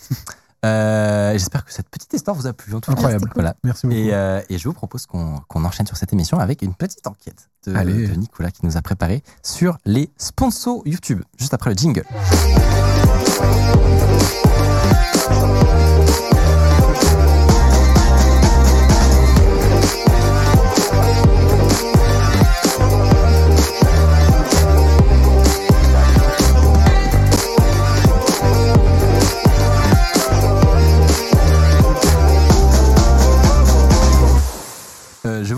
Vous l'avais euh, je vous l'avais dit juste avant, on va enchaîner sur une petite partie, je pense, qui va alors moi qui va m'intéresser personnellement déjà, franchement, Oui, je suis oui. très curieux parce que je n'ai pas eu euh, les résultats. Alors pour expliquer, Nicolas, tu es euh, notre data scientist préféré, n'est-ce pas? Et cette fois-ci, on t'a demandé si tu pouvais enquêter sur les sponsors YouTube. Vaste et passionnant sujet. Euh, quel YouTuber en fait le plus Qui bosse avec qui? Des, des questions comme ça. On va voir ce qu'on a, ce qu'on a réussi à trouver. Je sais qu'il y a des trucs intéressants. Tu m'as, tu m'as teasé, mais voilà. Mhm. Moi, j'ai, pas encore, j'ai pas encore vu. Euh, mais d'abord, je pense que une, une, une info importante quand même à, à dire, c'est que a priori, on est les tout premiers à bosser sur cette question. C'est-à-dire que d'un point de vue technique, il y a, il y a, ça, ça va poser certains enjeux. Euh, moi, je, je, je suis curieux en tant que non data scientist. Tu fais quoi quand justement tu es dans une situation comme ça où t'as pas trois datasets tout prêts à l'emploi? Tu commences où en fait? C'est ça. Alors, ça va être une histoire euh, de drame, de larmes, de, de temps passé derrière des écrans à la couleur bleue. Euh, ça va être, ça va être tout un chemin initiatique, j'espère pour vous. Euh, en fait, la question, comme tu dis, c'est que euh, il y a des personnes dont c'est le métier de d'analyser justement euh, le marketing et la publicité sur les plateformes, mais ils constituent pas un dataset en une semaine pour l'analyser la semaine d'après et préparer une chronique trois jours après. C'est- en fait, souvent, c'était plutôt sur. En fait, t'as- bon, euh, j'y reviens- je viendrai plus tard dans la technique, mais quand tu constitues un dataset, il y a deux manières de le faire. Soit tu retournes dans le passé et tu te le constitues en reprenant ce qui a déjà été fait, ou soit tu te mets en gros sur le tuyau et tu prends au passage. Et t'attends. Et euh, c'est plus facile de te pencher sur le tuyau et de prendre ce qui vient en passage parce que, en gros, tu prends le flux tel qui vient, tu construis ta base de données, Ouais. tout ça. Là, on a dû, nous, euh, prendre la petite machine à remonter dans le temps et venir même jusqu'aux prémices de YouTube. Euh, alors, Comment Pour, tu. euh, bah, nous, alors, je, je résume notre problème. On, on- on est curieux d'essayer de, de comprendre des choses sur les, les- la gestion des sponsors sur YouTube. J'imagine que d'un point de vue technique, déjà, première, une première question toute bête, c'est comment techniquement tu sais quelle est une vidéo sponsorisée ou quelle est une vidéo non sponsorisée? Alors ça, c'est justement tout le problème parce que malheureusement, il n'y a pas cette petite colonne dans l'API de YouTube qui m'aurait gagné, fait gagner énormément de temps où j'aurais pu dire euh, dis-moi quelle vidéo est sponsorisée et donne-moi la marque de la sponsor. Si j'avais eu ça, euh, on aurait été tranquille et ça aurait été fait très vite. En fait, comment ça s'est passé? C'est que au début, on s'est dit il faut que, en fait, on voudrait avoir un espèce de panorama de comment se passe la la publicité sur euh, YouTube, donc euh, les sponsors, les affiliations, etc pas les, les, les pubs euh, qui coupent la vidéo. C'était pas ça le sujet. C'était Ouais. plutôt quand c'est choisi, on va dire, par partenariat ouais, avec, les, avec les créateurs. Et donc, euh, en fait, on est parti sur cette question sans avoir d'idée de ce qu'on cherchait au final. Ce qui est en fait une démarche qui est euh, plutôt intéressante, qui est souvent pas celle qui est la plus opérationnelle, parce que souvent on se dit, euh, on veut essayer de montrer ça, si c'est vrai ou pas, par exemple, Ouais. tu vois. Ou, euh, exemple, la chronique sur la Pixel War, c'était plutôt, euh, on veut voir s'il y a eu de la triche. Et Ouais. donc la réponse là, c'est oui ou non. Et tu vois, as ton hypothèse, tu vas. Là, c'était plutôt, Hmm, on va. Qu'est-ce qu'on peut Qu'est-ce qu'on peut, apprendre sa- Qu'est-ce qu'on qu'est-ce peut peut apprendre sur les sponsors YouTube Qu'est-ce qu'on peut trouver? Et ça se trouve, et euh, ça se trouve, le, le résultat, euh, tu vois, c'était, pouvait nous apparaître au, au final. Donc comment je m'y suis pris? Est-ce que tu avais des hypothèses euh, avant de commencer Tu avais des hypothèses un peu sur euh, ce que tu devais trouver Euh, bah, alors moi c'est assez, euh, particulier parce que du coup c'est plus ou moins mon métier de faire ça. Ouais. Donc euh, j'ai déjà beaucoup d'hypothèses qui sont de l'ordre de euh, je sais à peu près qui travaille. En fait j'ai j'ai un peu un panel dans ma tête de je sais à peu près qui marche, fonctionne comment, fait des pubs avec qui, comment ça fonctionne. Euh, mais j'avais pas de vraie hypothèse posée parce qu'on était un peu de l'ordre du, du sentiment, tu vois. Donc c'est, j'ai eu, euh, en fait, j'ai vraiment dû prendre notre sujet, et essayer de le décortiquer, et d'y aller en, d'y aller euh, en mode, on va dire, euh, Au feeling. Ouais, c'est ça, un peu au feeling, c'est Ouais. ça, c'est euh, c'est le terme. Donc en fait, la première chose de euh, que je me dis, c'est il me faut de la data. Ça, c'est la première chose. Ça peut être souvent la partie la plus compliquée. Parce que des fois, on dit, ouais, tu vas appliquer ton modèle sur ta donnée, tu vas la non, Et la donnée. il faut, et il la faut donnée la déjà, donnée, et ensuite on parle, tu vois. Et, et donc comment je fais pour récupérer la donnée? Bah, Je me dis, bon, comment je définis mon corpus, comment je définis mon scope? Bah, Je vais essayer d'avoir les top YouTube. On va essayer de se faire un échantillon, on va pas prendre toutes les chaînes YouTube françaises, euh, ni du monde, déjà, on va se prendre un petit top. Et euh, je cherche sur Google, et figurez-vous que c'est une information qu'on ne trouve pas. Il n'y a pas un endroit, par exemple, sur YouTube où tu peux cliquer et dire c'est quoi les, meilleures, les plus grandes euh, les Chaînes 100 YouTube meilleures chaînes YouTube avec De le plus d'abonnés Française ou- ou du monde T'as très peu de- d'endroits où tu peux avoir cette info. Sérieux? Même dans l'API, tu vois, euh, il y y a un moment. Ouais, j'allais dire, il n'y a pas une API qui te permet de. Bah, en fait, là, j'ai j'ai quasiment tout fait avec l'API de, de YouTube. Et donc, a- tu Et- peux pas voir top 100 France. Bah. J'ai essayé avec certains trucs, tu- comme euh, tu vois, lancer une recherche vide dans, dans l'API et de dire, tu- je lance une recherche avec rien dedans et tu me mets par exemple euh, les, euh, les, chaînes, chaînes. la- les chaînes par ordre décroissant de, de, de viewers. Enfin, pas de viewers, là on parle, mais de- Ouais, d'abonnés. Et bah, euh, c'est un ordre random, n'importe quoi. Ok. Et c'était plutôt l'algo de recommandation qui Ouais, ouais. interprétait le vide euh, comme, comme il pouvait. Et donc, Moi, en fait, j'ai un- envie de te dire, alors, euh, étant euh, dans la sphère YouTube et tout, je sais que nous, on a des outils qu'on aime bien utiliser, Analytics et tout, genre Social Blade, Exactement. euh, qui, qui permettent d'avoir justement des stats comme ça sur YouTube. C'est ça. Donc, je- du coup, je me suis orienté vers euh, quelque chose de plus tiers, tu vois. Ouais. Et donc, euh, Social Blade, qui justement est une entreprise qui récolte à grande échelle de la donnée YouTube Et ensuite, vient, euh, vient te faire des tops, vient te donner plein d'insights. Souvent, ce qui est bien avec Social Web, euh, Social Web, Social, Social Social Blade. Blade, c'est qu'il te permet aussi de retourner dans le passé. Tu vois, de voir, euh, par exemple, Squeezie, il avait combien d'abonnés en 2018, Ouais. euh, etc. Donc ça, c'est, ça peut être intéressant. Donc ça a été ma première porte d'entrée. Bah, il s'avère qu'ils sont pas cons, Social Blade, parce qu'ils ont une API qui coûte un certain prix. Ah. Et, et si tu passes pas par leur API, tu peux pas avoir trop d'infos. Et au début, je me suis dit, bon, vous me On va scraper. J'ai le choix entre payer l'API ou sortir les outils scrapping. Bon, euh, Donc pour, pour expliquer, euh, API c'est la manière propre de faire. Euh, scrapping c'est récupérer en masse des pages et extraire les infos aux bons endroits. quoi. API, on la met à disposition pour un bot. euh, Ouais. Et scrapping, c'est tu mets, tu prends la mise à disposition Pour un humain. les humains, donc les UX, lui, et tu viens récupérer l'info dedans. Donc c'est pas fait pour. Tu Ouais. vois. Et même souvent les sites C'est un peu pirate. aiment pas du tout que tu fasses ça. exact. Et donc j'ai scrappé Social Blade, ce qui a été étonnamment simple quand tu vois. Enfin, je veux dire, tu mets une API payante et au final tu peux la scraper. euh, genre, sans déconner, j'ai mis 15 lignes de code et c'était bon. Et, euh, et donc, du coup, je me suis dit, OK, maintenant, ils sont quand même un peu malins parce que tu. En fait, t'as pas accès à des requêtes très avancées Ok. si t'as pas le truc premium. Donc là, tu te dis, bon, ils te laissent scraper. Enfin, il n'y a pas de système qui te bloque ton Ouais, ouais. scrapping euh, de manière hardcore, mais d'un autre côté, t'as pas non plus trop. pas si t'as pas un compte premium, tu peux pas, par exemple, filtrer par catégorie. Et le problème, c'est que du coup, dans les premières chaînes, j'avais euh, Maître Gims, Vevo et plein de trucs euh, qui étaient pas forcément intéressants pour nous. Pour notre vois. recherche, oui. Ouais, parce que nous, d'avoir les chaînes de musique qui ont énormément euh, d'abonnés Ouais. et qui du coup venaient casser les tops. Et après, si je devais faire euh, un traitement et tout ça, c'était compliqué. Donc j'ai trouvé un autre site qui s'appelle Channel Crawler, Channel crawler. qui fait la même chose, en gros. Et euh, lui, par contre, il te permet de faire des recherches avancées. Donc là, let's go, j'ai repris à peu près le même bout de code. euh, bah voilà, c'est exactement ça. Donc en fait, j'avais juste à générer la page avec le top. Et euh, ensuite, une fois que j'avais ça, bah, j'avais fait mon petit script d'une quinzaine de lignes et puis euh, let's go. Faut savoir que, à votre avis, ça coûte combien si tu veux que le site, plutôt que d'avoir à le scraper, il te génère un CSV avec toutes les infos? Parce que là, quand tu fais une recherche, tu peux cliquer euh, exporter en CSV. Il te dit. OK, si tu payes cette somme-là, je te sors le CSV. Sur, sur, pas- tout- sur toutes les chaînes françaises, du coup. Non, je- euh, si je te dis hein, l'équivalent d'un top 150 Un top 150 pour, euh, pour une catégorie. Par exemple, je vais avoir le top 150 des chaînes de tech en France. Combien ils te le font payer, Channel Crawler Hein, 10 balles Tu dis 50? On est plus proche des 50. que Mais des 10 balles. non. Ils te le font payer en fonction de ta requête entre 40 et 70 balles le CSV. Ah Le, ouais. le CSV. Le ah, CSV. Je crois que c'était l'abonnement. Non, non, le CSV. Et euh, il y a un petit truc euh, exporté en bas à droite, euh, ex- exporté en CSV, et ils te mettent une facture, c'est en dollars. Donc c'est plutôt. euh, bon, après, le- le- l'euro s'est effondré, donc maintenant on y est. Mais euh, en gros, quand j'ai vu le truc, la première facture qu'ils m'ont mis, c'est 70 dollars. Au début, j'ai vu le truc télécharger, je me suis dit, bon, allez, c'est gratuit. Enfin, c'est- fou, et je clique et. Ok. Je- euh, J'aurais pu te demander de lâ- lâcher la CB, mais je me suis dit, c'est pas, c'est pas dans mon éthique de travail. Ah, ça, c'est beau ça. ça, on va. Ça fait des économies. Et c'est comme ça qu'on a un beau plateau. C'est ça, c'est tout ce que tout ce qui n'est pas on les entend rire à la régie. Euh, mais tout ce qui n'est pas dépensé euh, justement en données est dépensé en caméra. Dans le fond vert, Voilà, dans le fond vert. c'est pour ça qu'on a euh, des plantes vertes. euh, c'est parce que c'est l'argent est passé là. Et du coup, je récupère ces données là. Donc, euh, je, je récupère les, les, les chaînes et je fais, je monte. En gros, je récupère l'équivalent de 6 top 100 dans 6 catégories différentes. Ça va de humour, entertainment, sport, etc. Donc, Donc, en fait, avec- j'ai pas vraiment. Au final, ça me fait un, un top 900 parce que euh, dans mon scrapping, des fois j'en ai 100, des fois j'en ai un peu plus.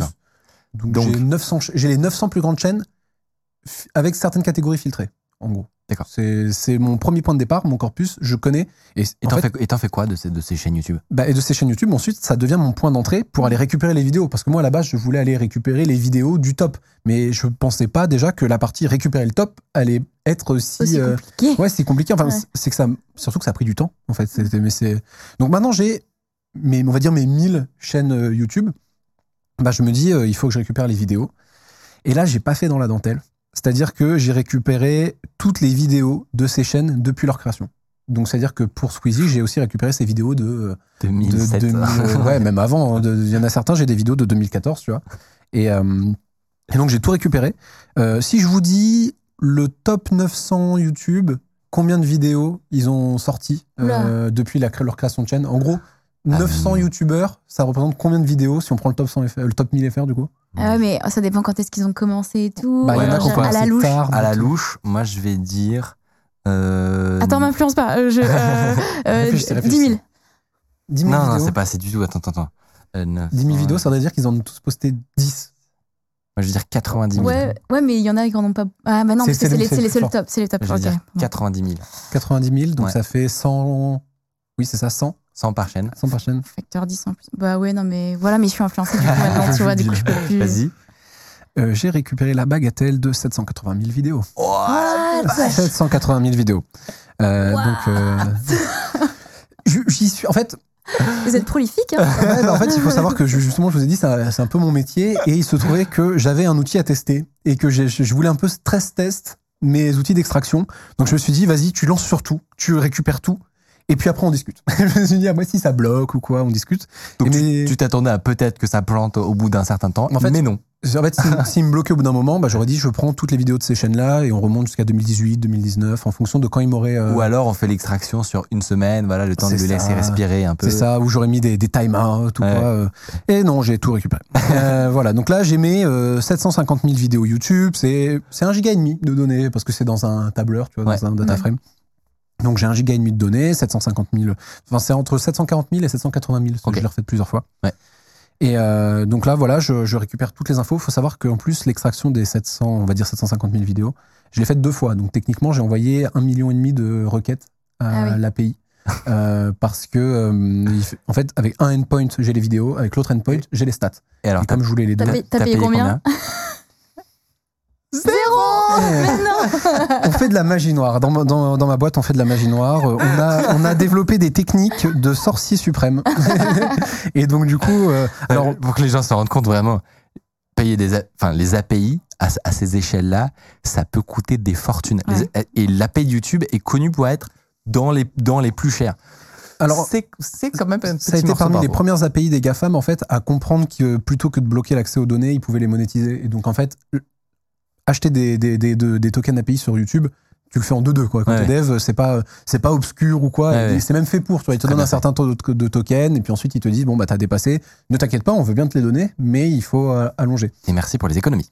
Ouais voilà c'est ça. Bah, donc du coup, c'est vrai que je devrais faire une simulation de si j'avais pas utilisé combien tu mon- nous as fait si j'avais pas utilisé mon sortilège, tu vois. euh, euh, C'est quoi le sortilège, on veut savoir Non. euh, le sortilège, malheureusement, il est euh, labellisé First Link, mon agence. Ah. Donc, si vous voulez, vous pouvez prendre un rendez-vous. Prêter le, lien, un, un lead magnet directement. En fait, ce live est sponsorisé par. Euh, et donc, voilà, j'ai mes 750 000 vidéos. Et maintenant, en fait, OK, on a la donnée, mais euh, Qu'est-ce en- qu'on en fait on en fait quoi Bah oui. On en fait quoi? T'as- tu sais, t'as ton, t'as- Déjà, ton tableur, il... là, ça va, ça, ça, ça s'ouvre encore dans Excel. Il faut savoir que la limite d'Excel, elle est à 800 000 lignes environ. Euh, donc lui, il rentre encore. Euh, souvent, mes data frames ne rentrent plus. Mais lui, ça va. Comment il était fait, il, il rentre encore dans Excel. Mais après, je l'ai jamais ouvert dans Excel, Ouais. mais c'est à 800 000 lignes. Donc nous, on veut des informations sur les sponsors qu'il y a sur ces vidéos. C'est ça. Et en fait, du coup, là, tu te dis, dans une vidéo, où est-ce qu'il y a de l'info? Ouais. Où est-ce que je peux choper ce genre d'info dans la vidéo? Euh, Il y aurait pu avoir différentes euh, méthodes avec le, le scrapping, euh, aller chercher des trucs visuels dans les fenêtres. Moi, en fait, je- on avait pris, on en avait discuté, on s'était Ouais. dit, euh, cette info-là, on pourrait la choper directement dans les descriptions. Ouais. Parce qu'en fait, pour tout vous dire, avant, on avait pensé à passer par un- une petite extension qui s'appelle Sponsor Block, Oui. qui est en fait une, une extension qui te permet de faire comme un adblock, mais qui te passe tes sponsors dans les vidéos. C'est ça. C'est un truc communautaire et ils mettent euh, leurs données, euh, ils partagent leurs données. Et alors, de, de, moi, c'est moi qui t'avais parlé de ce truc-là. Et effectivement, de, de notre connaissance, si jamais il y avait un endroit où il fallait trouver un dataset qui correspond au- à, à- à trouver l'ensemble des sponsors de YouTube, tu vois, ce qui est quand même une info bizarre, eh bien, euh, mon, moi, mon, mon meilleur pari, c'était SponsorBlock qui te fournissait un, vraiment, comme tu dis, un fichier de base de données avec un maximum de vidéos et de, de timecode où tu avais vraiment début, Ouais, fin du sponsor. Type de sponsor, est-ce que c'est quelqu'un qui fait son auto-promo? Est-ce que c'est un sponsor euh, euh, Si c'est partenaire? une musique, euh, l'intro, outro, etc. Exactement. Et, donc, euh, ça- n'a pas été utile, ça. en fait, la base de données en soi est vraiment bien. Ouais. Et euh, t'as même, en fait, comme c'est communautaire, t'as même des systèmes de vote où tu peux voir du coup si un segment il a été plébiscité par la commune ou pas. Le problème, c'est qu'il était trop restrictif parce que sur les 700 000 euh, vidéos et quelques, bah, il m'en restait même pas 7000 Ah au ouais. final de filtrer.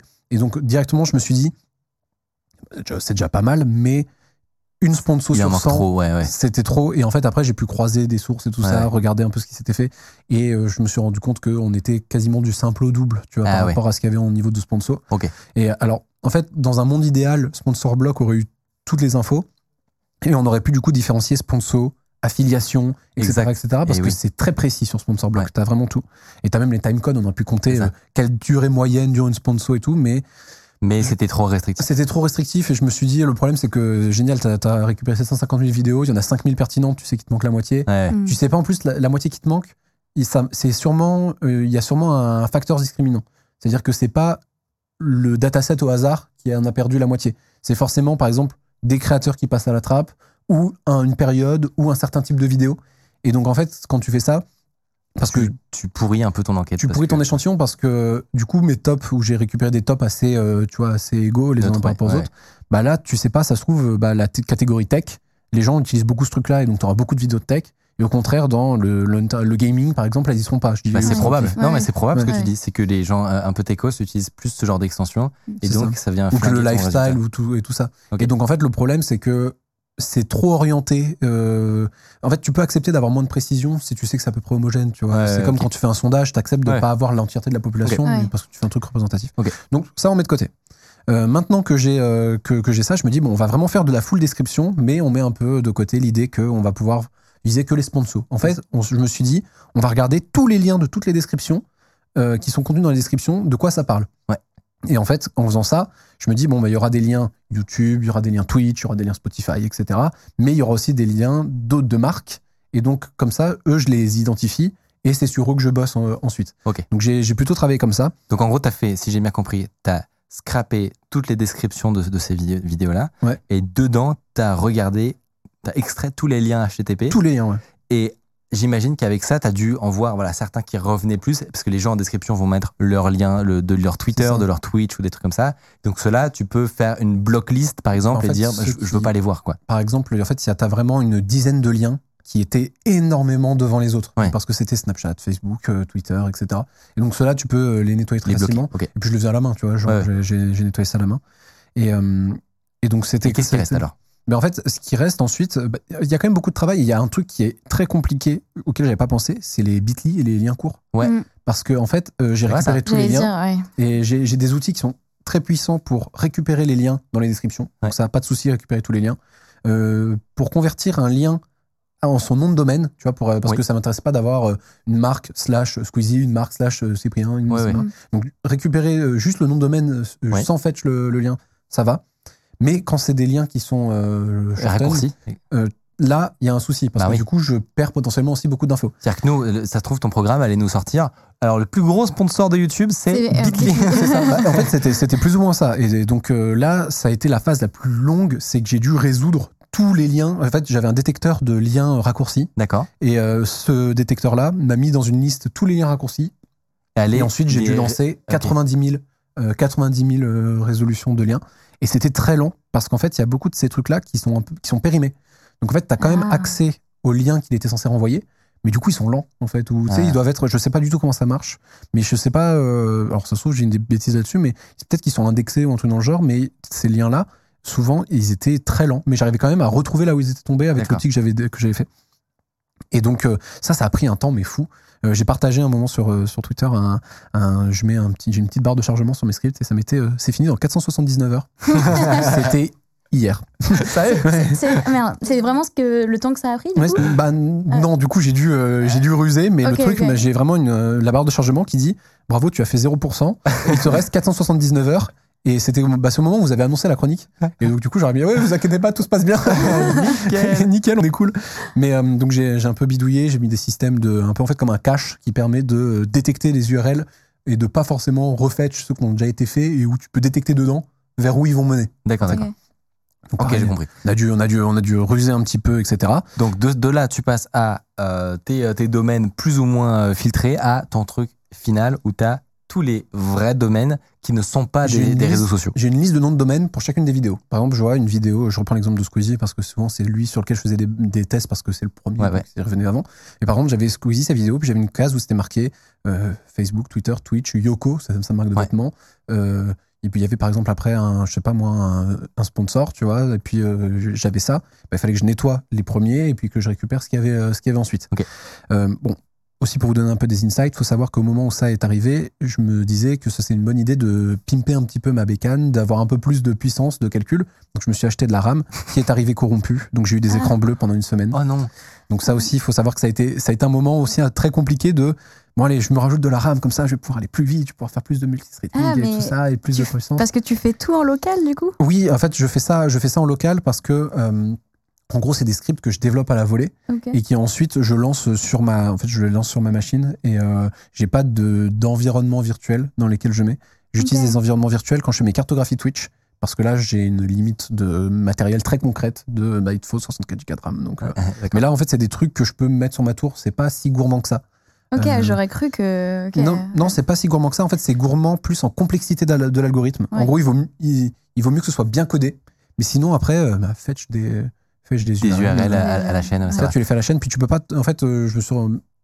Je pouvais pas trop en plus en lancer trop simultanément parce qu'au Ouais. final, c'était pas euh, non plus. Vu que j'avais mon système de cache, bah, si j'avais une machine super puissante et que je lançais tout d'un coup, Ouais, bah, je perdais cet effet-là et donc c'était quand même plus rapide euh, de restreindre les trucs. Donc t'achètes de la RAM, tu la mets, écran bleu. Écran bleu, puis j'en ai eu des différents. J'ai eu un moment où ma carte mère bipait pour me dire que ma carte graphique avait grillé.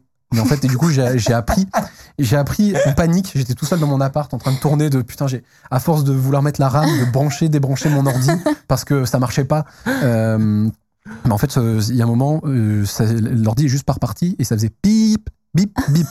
Et du coup, je tape dans Google. que ça veut dire Bi. Un bip long, deux bips courts. je tape ça dans Google et tu sais, t'as les trucs euh, de, de debug là et les gens, euh, tu sais, où t'as ces espèces de forums et il y a un mec qui dit Ah, ça, quand c'est un long, deux courts, c'est que la carte graphique est grillée. Et le truc a genre 1000 pouces vers le haut. Et là, je suis en mode, Merde. ok, je viens de griller ma carte graphique. J'étais dégoûté, j'ai cru que j'allais pleurer. Qui est potentiellement le composant le plus cher de ce tour. Définitivement, ma, ma tour est pas euh, exceptionnelle, mais il y a une RTX 70 dedans. Ça fait un budget, tu vois. Ça fait chier. Oh là là. Et, là là. et en fait, j'ai appris, euh, tu vois, c'est- tout. En fait, c'est jamais des échecs, c'est toujours des moyens d'apprendre. Exactement. On va voir ça à Faut moitié. le voir ça comme ça. ouais. C'est ça. Et en fait, j'ai appris que si ton ordi avait des problèmes de RAM, eh ben, ça, en gros, la, carte, euh, la carte graphique se, se pas. Et donc, plutôt que de dire il y a des problèmes de RAM, il dit il y a des problèmes de carte graphique. Pratique. Donc, euh, Alors, si votre carte graphique est cassée, sachez que c'est peut-être la RAM. faites attention d'abord à la RAM. Euh, bah après, moi, j'avais des gros indices qui pointaient vers là, mais euh, parce qu'en plus, leur truc, c'était euh, Ah bah, pour vérifier ça, débranchez votre carte graphique et tentez-la sur un autre PC. Oui, évidemment. J'ai quatre PC à la maison, je vais venir tester Le ça. coup du bip, bip, bip tapé dans Google. Ouais. même- Ouais, le, le coup, c'est un bip long, deux bips courts. Et en fait, j'ai commencé à le taper en sachant pas comment j'allais le formuler. Et j'ai vu que c'était un truc à chercher. Parce qu'il y a d'autres gens qui ont cherché la même ça. chose que toi. Puis il y en a, ils avaient trois bips longs, un bip court. Eux, c'était un autre composant qui avait ça. Donc, euh, bah, j'ai passé des- une soirée dans mon BIOS. Et puis, euh, s'il y en a qui sont là, merci à- aux gens qui me suivent sur Twitch. Parce que je lance. En fait, le seul moyen que j'avais de voir si ma RAM fonctionnait, c'était de lancer un stream. Parce que c'était suffisamment gourmand Gourmand, ah oui. pour euh, justement pousser la RAM et que ça plante. Et donc je disais sur mon Discord, je vais lancer un stream, ça va planter, mais on va voir à quel moment ça plante et comment. Et du coup, ils étaient là en mode oui, on t'entend, non, on t'entend pas. C'était vraiment un live de Ah, guignol, tu vois. oui, on t'entend, puis d'un coup, je leur dis attention, je vais cliquer sur un truc, on va. Fini. Plus personne. C'est fini. Donc euh, ça a été une soirée euh, très compliquée. Bon, Euh, plus de, plus de peur que de mal, donc ta tour, ta tour fonctionne. Je suis revenu sur ma config de départ. T'es revenu. C'est vraiment du temps perdu pour rien parce qu'au final, je suis revenu à ma config de départ. Et t'es revenu à ton enquête. Et donc je reviens à mon enquête, euh, je relance, euh, je relance tout ça, et donc là j'ai ma liste des, des domaines, et donc vous savez j'ai dégainé mon outil favori, j'ai fait une petite carto avec Gephi, parce qu'en fait je me suis dit, la première chose que je voulais voir c'est est-ce qu'il y a des, il y a des, en fait il y a des marques qui sont plus reliées aux autres, Ouais. euh, sont plus reliées les unes avec les Est-ce autres. qu'on peut la voir? Alors normalement vous avez même une vidéo de, quand- Oh. alors ça c'est à quoi elle ressemble Wow. euh, au final. Mais vous avez même normalement une petite vidéo, je sais pas si Gabin pourra la, la choper, où on voit quand elle est en train de se faire spatialiser. Parce que j'ai trouvé ça euh, assez euh, sympa, je sais pas, c'était Ok. dans un mood où je me suis dit, oh tiens, c'est joli. Donc je vous ai fait bien. une petite capture, je sais pas, je Donc pas- c'est, Bah, voilà. on voit la conf... Ah oui. Oh, trop joli. Ça, c'est, ça, c'est ce que j'avais euh, sous les yeux, du coup. Mais attends, euh, qu'est-ce qu'on regarde là du coup C'est la naissance de l'univers. Là, Oui, c'est... alors, c'est déjà un peu nettoyé, mais c'est tous les liens dans les descriptions du YouTube français. Et du top 900 euh, du YouTube C'est français. Et donc, insane. euh, ça, ça te sort un truc. Bon, là, tu tu vois même, le- du coup, le résultat que j'avais euh, au départ, tu vois, ça me sort un truc comme ça. Ok, c'est tous les liens, mais du coup, les liens. en- enfin, là, donc les points, c'est des liens. Alors, en fait, c'est ce qu'on appelle une cartographie bipartite. Et- C'est-à-dire qu'il y a deux types de données dedans. Il y a à la fois les, les, les streamers, il y a à la fois les chaînes. Donc, tu as un point Squeezie, un point, euh, je sais pas, Joyka, un point Mixem. Et tu as aussi des points pour les marques. Et ensuite, ils sont reliés entre eux quand, bah, par exemple, Squeezie a fait une OP avec euh, Rhino Shield, boum, un lien vers Ça fait Rhino un Shield. lien. Ok. Il a fait une OP avec euh, NordVPN, boum, un lien avec. NordVPN, etc., etc.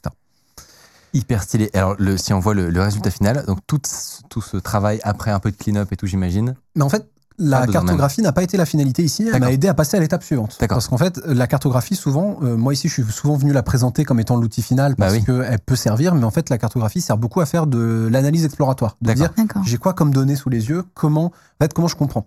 Et Donc en fait, là, est-ce qu'il y a des trucs, déjà, t'as remarqué des trucs marrants sur, ce, sur cette carte-là ouais, bah, les premiers trucs qu'on voit, en fait, c'est que d'un point de vue très bête, c'est que ça m'a permis de voir quels sont les liens qui ressortent le plus et un peu comment c'est structuré. tu Et vois, quels sont les plus gros euh, sponsors euh, de la plateforme Alors ouais, on voit certains sponsors. On voit, alors on voit déjà tout à gauche euh, en bleu et un peu en rose. On a Utip, Tipeee et tous les trucs de, de tipping. T'avais une question?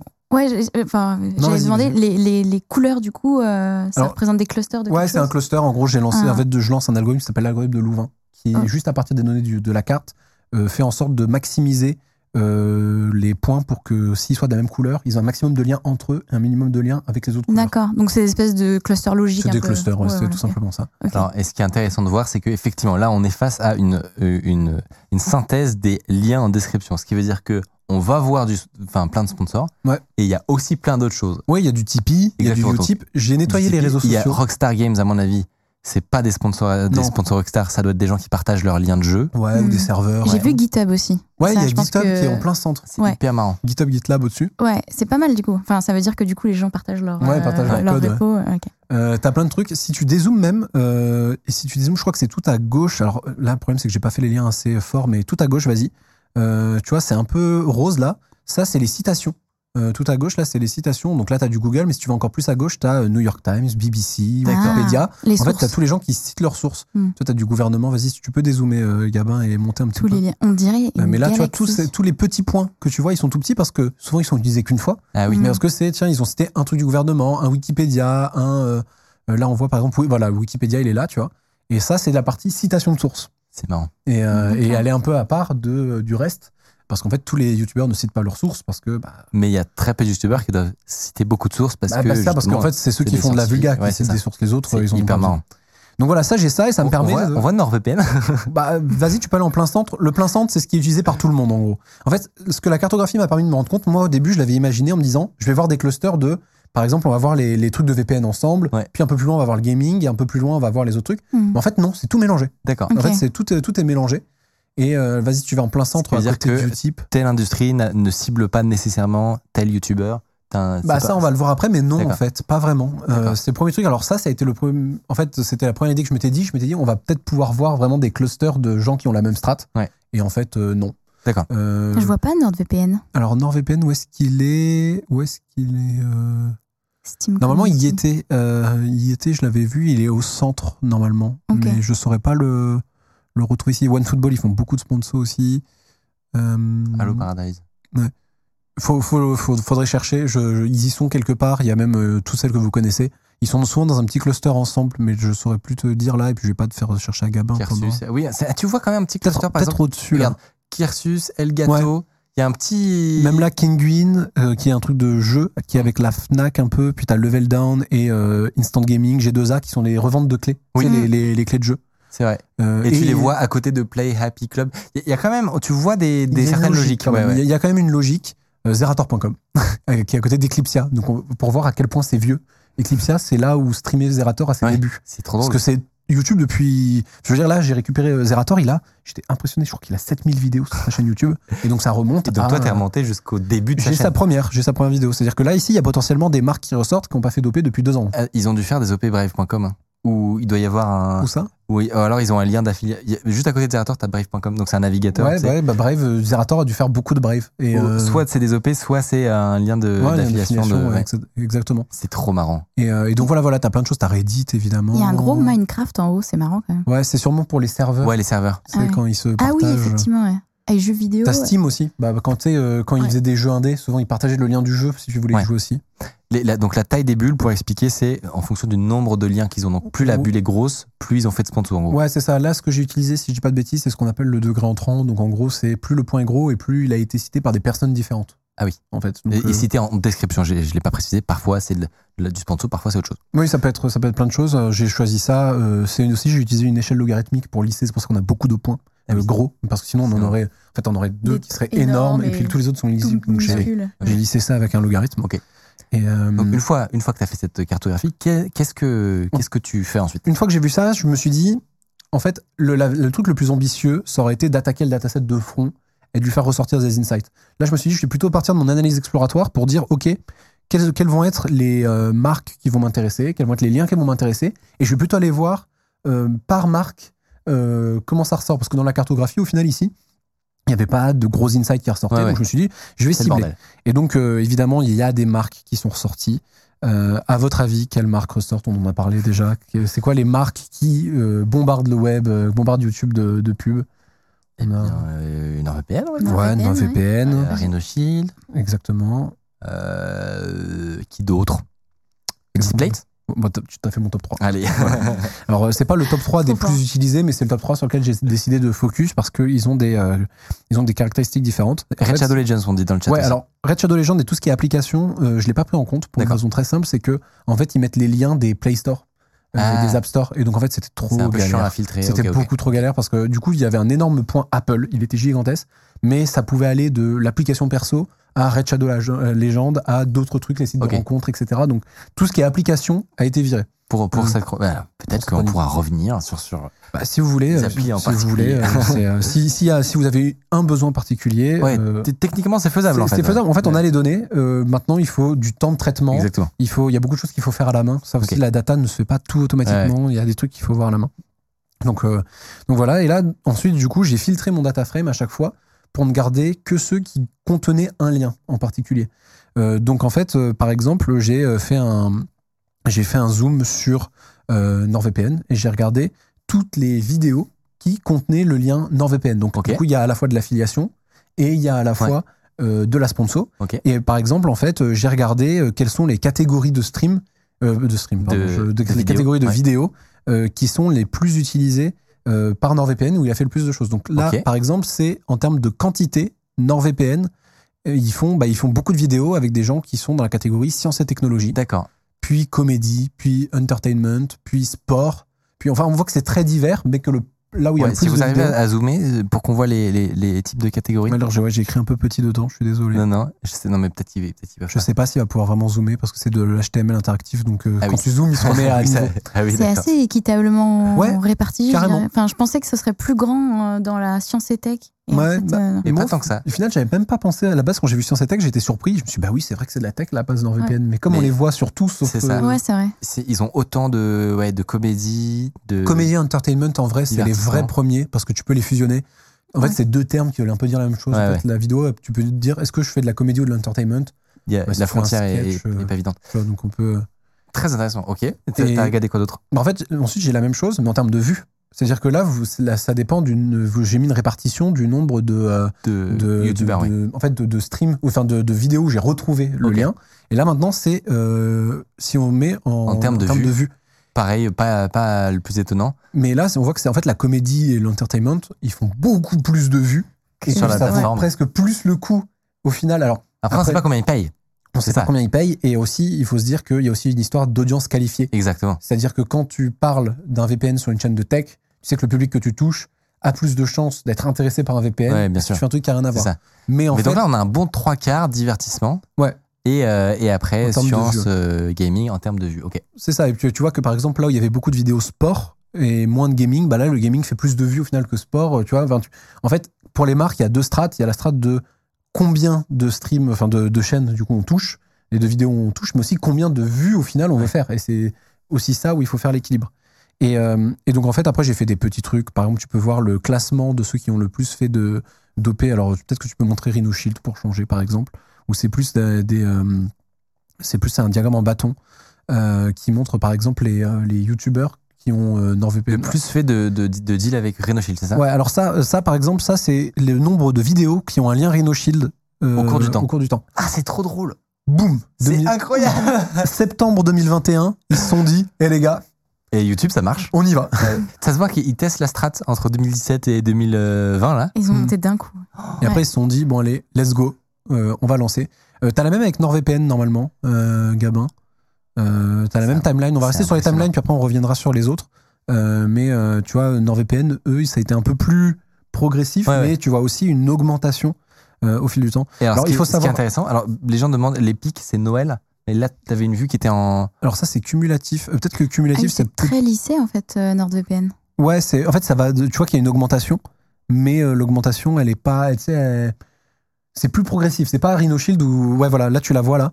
Tu vois, c'est euh, c'est quand même. T'as quand même un pic aussi à peu près à la même au même moment, Euh, mais euh, c'est pas. euh, Donc là, oui, on voit, on voit Noël quand même, hein, Noël de Ouais, Et 2018. tu vois l'été aussi, des fois, qui a tendance à plutôt à retomber, tu vois, genre le mois Ouais. d'août et tout. Au mois d'août, il y a moins de gens sur la plateforme, les, moins de sponsors aussi, les gens sont en vacances.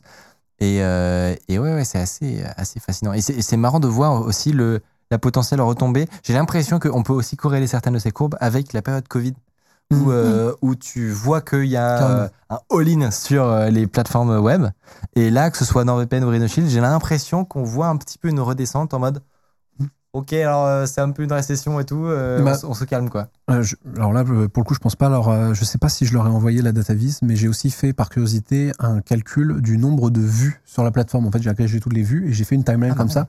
Et en fait, on voit que le nombre de vidéos, il y en a de plus en plus au fil du temps, et qu'en fait, le nombre de vues, il augmente de manière proportionnelle, mais que sur la dernière année, il chute un peu. Ok. Et donc, en fait, tu vois qu'il y a euh, YouTube fait moins de vues en moyenne euh, depuis un an que, euh, ce qu'il y avait avant. Donc ça aussi, c'est un autre truc que j'ai. En fait, j'avais.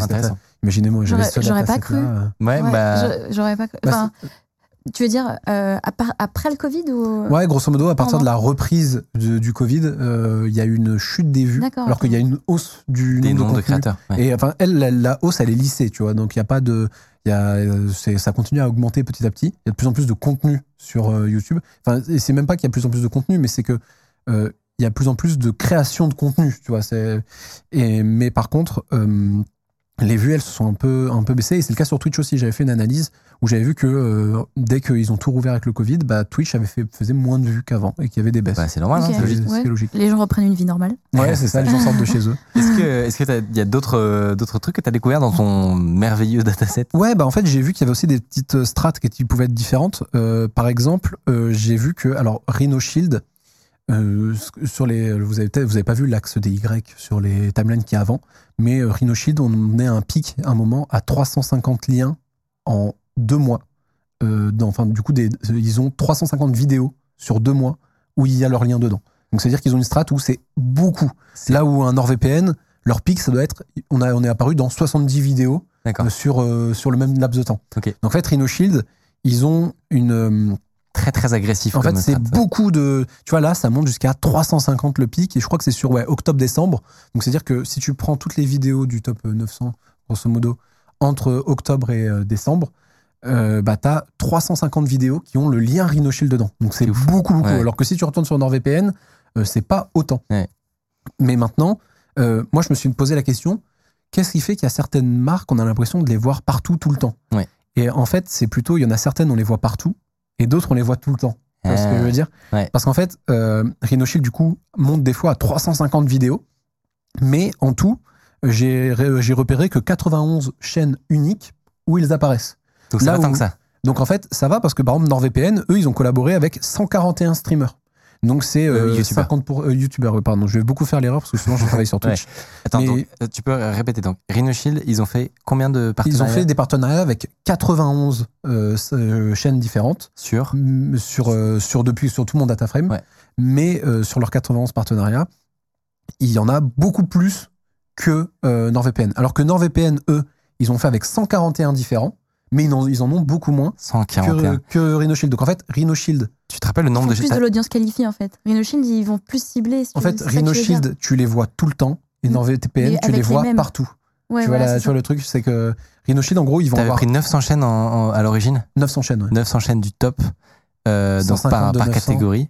Ça fait plus de 15% des euh, créateurs qui ont été euh, sponsorisés. Et encore, Par Rhino Shield. si je pense que tu peux Ouais. enlever un peu de, de la- non par NordVPN. Euh, NordVPN, ouais. Tu peux peut-être dedans enlever plein de chaînes qui sont en réalité pas des vraies chaînes de Oui, qui sont youtubeurs, des de- chaînes secondaires, de musique tout des ça, trucs des comme chaînes. ça. Donc euh, donc euh, en réalité ça doit être bien plus que Mm. ça. C'est De toute façon, un truc à dire, c'est que de toute façon, pour toutes mes stats que je vous sors là, ça reste des approximations. Oui bien sûr. Parce que c'est une méthode qui, en fait, euh, cherche à montrer. Enfin, on n'a pas la donnée de base, donc c'est un peu des moyens détournés. Donc, euh, c'est euh, c'est des approximations, mais de manière générale, on a des tendances qui ressortent. Ouais, j'allais dire, ça montre une tendance C'est dans ça. tous les cas. Ça montre euh, une tendance de voir que euh, Rhino Shield ont moins de, de partenaires, mais par contre, le- les partenaires qu'ils ont produisent beaucoup de contenu. Ouais. Là où NordVPN a moins de contenu, mais a Mm. beaucoup plus, un plus grand portefeuille et va taper un peu plus à droite à gauche. Et on l'avait vu, euh, bah, je pense que si on montre le camembert euh, de répartition de Rhino Shield par rapport aux catégories, justement, c'est aussi un phénomène qu'on va pouvoir voir, euh, tu vois, de répartition de, Rhino, de NordVPN. Ils ont beaucoup d'entertainment, beaucoup de. Alors voilà, ça par exemple, ça c'est Rhino Shield. D'accord. Euh, c'est les vues, ça ou c'est non, c'est les mentions, c'est bien ça. Ouais. Et donc, du- énormément de, de youtubeurs de gaming C'est bossent ça. avec Rhinoshield. en fait, et, et ça peut. Et ça, c'est les vues. Ok. Voilà, ça c'est les vues. Donc encore une fois, l'entertainment fait plus de vues. Mais si tu peux revenir sur celle d'avant, euh, Gabin. Voilà, sur celle-là. En fait, c'est logique que Rhinoshield apparaisse sur beaucoup plus de vidéos parce que souvent le gaming, il, il publie plus en fait de vidéos parce Ouais. qu'ils vont plus switcher sur les jeux, faire des rediffs, etc. Là où quand tu fais de la science et technologie, de l'entertainment, etc. Souvent c'est des rythmes de publication qui sont moins Ouais, soutenus sûr, que sur du gaming, tu vois. Donc, euh, mais voilà, Rhinoshield, ils sont à plus de 50% de gaming, avec évidemment un peu de, tech, un peu d'entertainment, etc. Et, euh, et donc voilà pour mes, euh, pour mes petites euh, découvertes. D'autres, euh, Est-ce que tu as d'autres, euh, d'autres petits trucs euh, euh, juste pour finir, à votre avis, euh, si on, alors j'ai voulu faire un petit focus sur Squeezie, ça s'est fait naturellement comme c'est le top 1, mais Ouais. du coup je voulais juste vous faire le- la petite devinette, la dernière. Euh, à votre avis, c'est quoi le lien de marque qui apparaît le plus souvent dans une description, dans les descriptions des vidéos de Squeezie Donc techniquement, la marque euh, qui a sponsorisé qui- le plus de vidéos c'est où il a eu le plus de partenariats Ouais. ou qu'il a mis le plus en avant techniquement. Ah, Alors pas dur. en termes de vues, mais en termes de nombre de vidéos. ouais. Hum. Ah, je suis curieux d'avoir je les. vous aide, on n'en a pas parlé. Donc, Euh, c'est pas les trois, euh, c'est pas NordVPN ni euh, Rhinoshield ni Display. Ni Displate. Et dans le chat, vous tentez Yoko, mais ça ne compte pas. C'est vraiment. Non, Yoko ne compte pas, c'est parce que sinon, oui, Yoko, même sa, sa BD, etc., ressortent beaucoup. Mais il y en a un qui ressort beaucoup, mais qui est aussi un petit peu. Euh, qui montre aussi un petit peu comment on faisait à l'époque, enfin comment on, on faisait des descriptions aussi à l'époque. Hmm. Il y a aussi, c'est une manière de faire des descriptions qui, pas qui n'existent plus, mais qu'on fait peut-être un peu moins. Ouais, je, je Oh sèche. Euh, c'est-à-dire que c'était pas forcément des OP. C'est, en fait, c'est un truc hybride entre une OP, une affiliation, un partenariat. On va dire, en gros, s'il n'était pas en lien avec eux, il aurait jamais mis leur lien. Mais d'un autre côté, euh, C'est un, c'est Steam. Non, c'est pas Steam. Steam apparaît beaucoup aussi, Ouais. mais euh, non, j'ai pas. Je sais qu'il faisait beaucoup, beaucoup de vraiment jeux vidéo. Ouais, c'est pas non plus du Steam. En fait, c'est vraiment une marque. Tu vois, c'est pas non plus Hmm. une plateforme ou quoi. C'est une marque. euh, Razer, Logitech.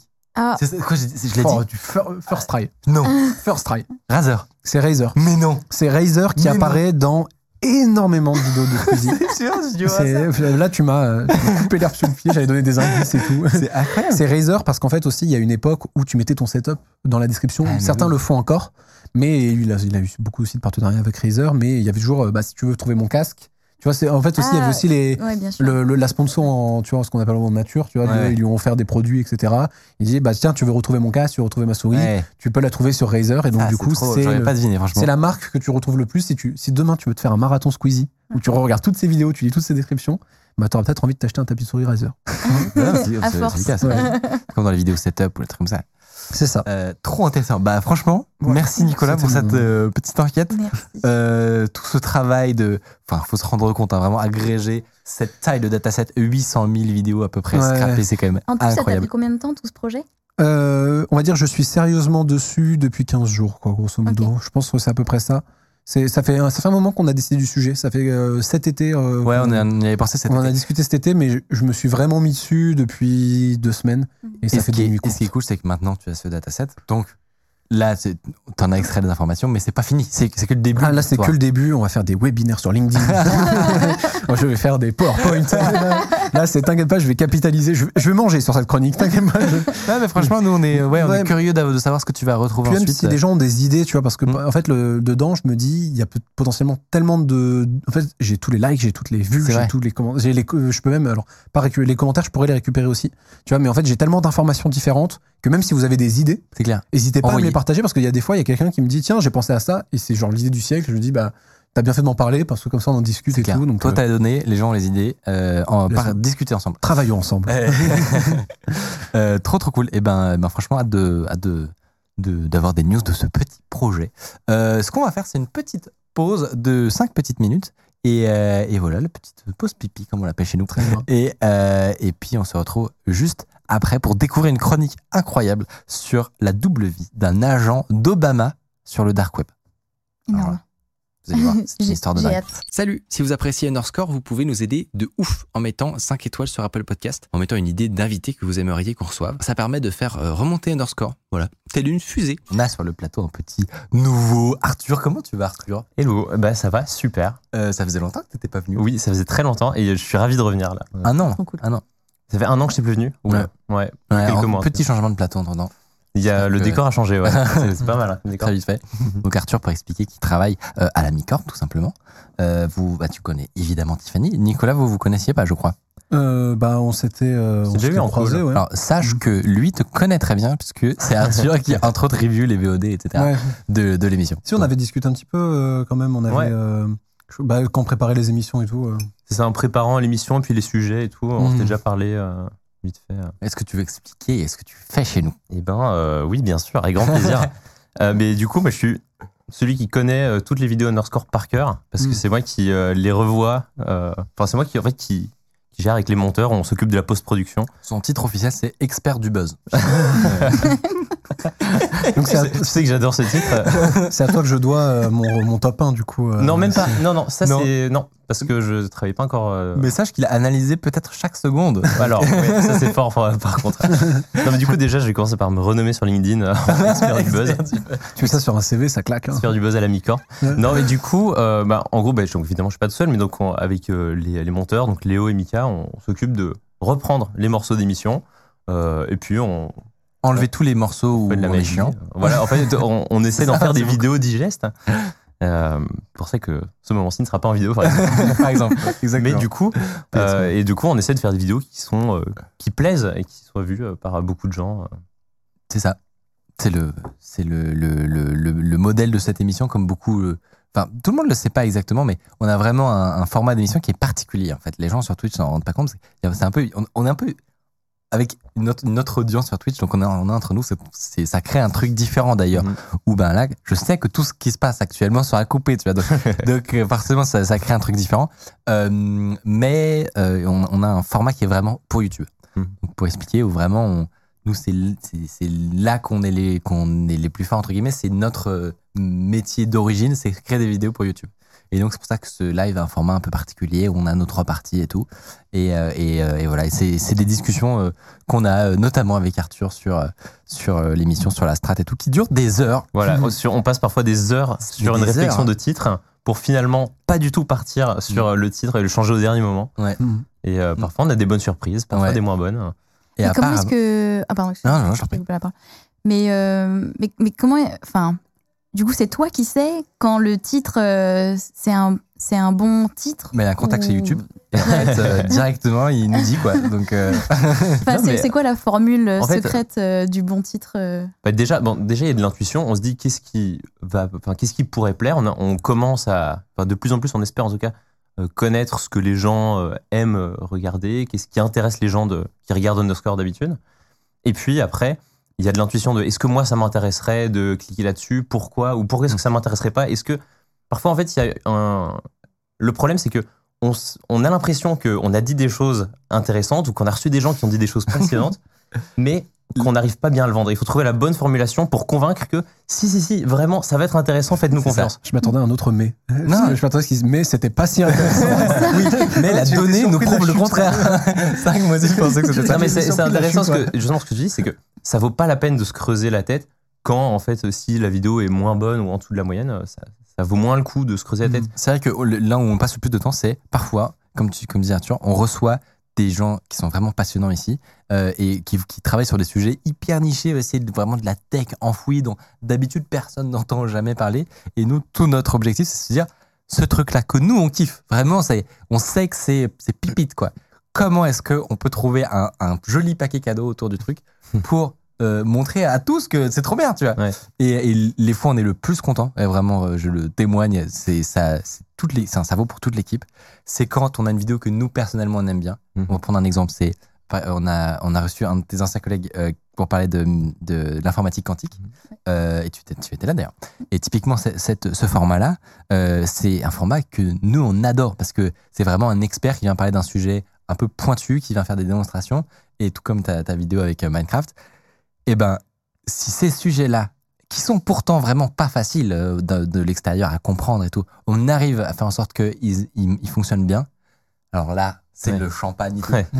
Parfois, on fait aussi des, des- des sujets plus faciles où on sait Ouais. d'avance que voilà, c'est c'est plus divertissant et tout. Mais quand on a, on a un truc euh, d'expertise qui fonctionne, là, ça nous, ça nous met trop bien. En fait, ce qui est ultra triste aussi, c'est de se dire que potentiellement sur YouTube, il y a des contenus qui sont incroyables, mais Ouais, qui, c'est re- sûr, qui remontent jamais, en fait.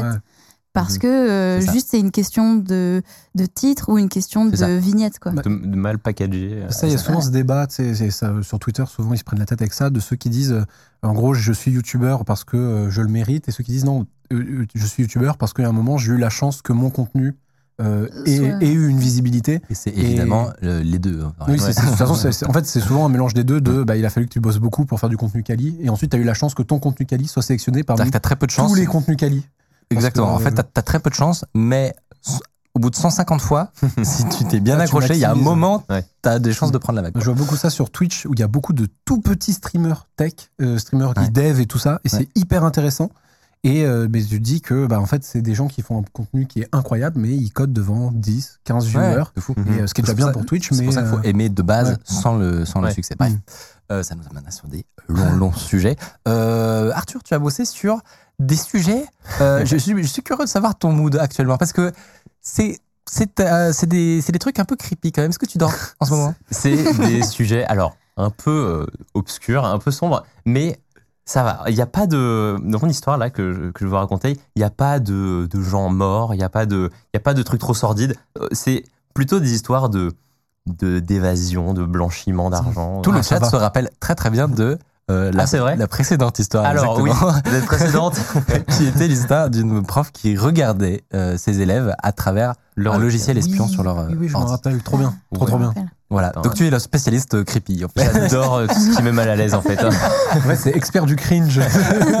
expert du Non, non, vraiment, le, je, moi, j'ai- Sur LinkedIn aussi. Le, le sujet, le sujet d'aujourd'hui est, est, euh, est, euh, vraiment euh, passionnant. Est-ce que tu veux nous dire de quoi ça va parler? Alors, bah, c'est vraiment un sujet que j'ai adoré.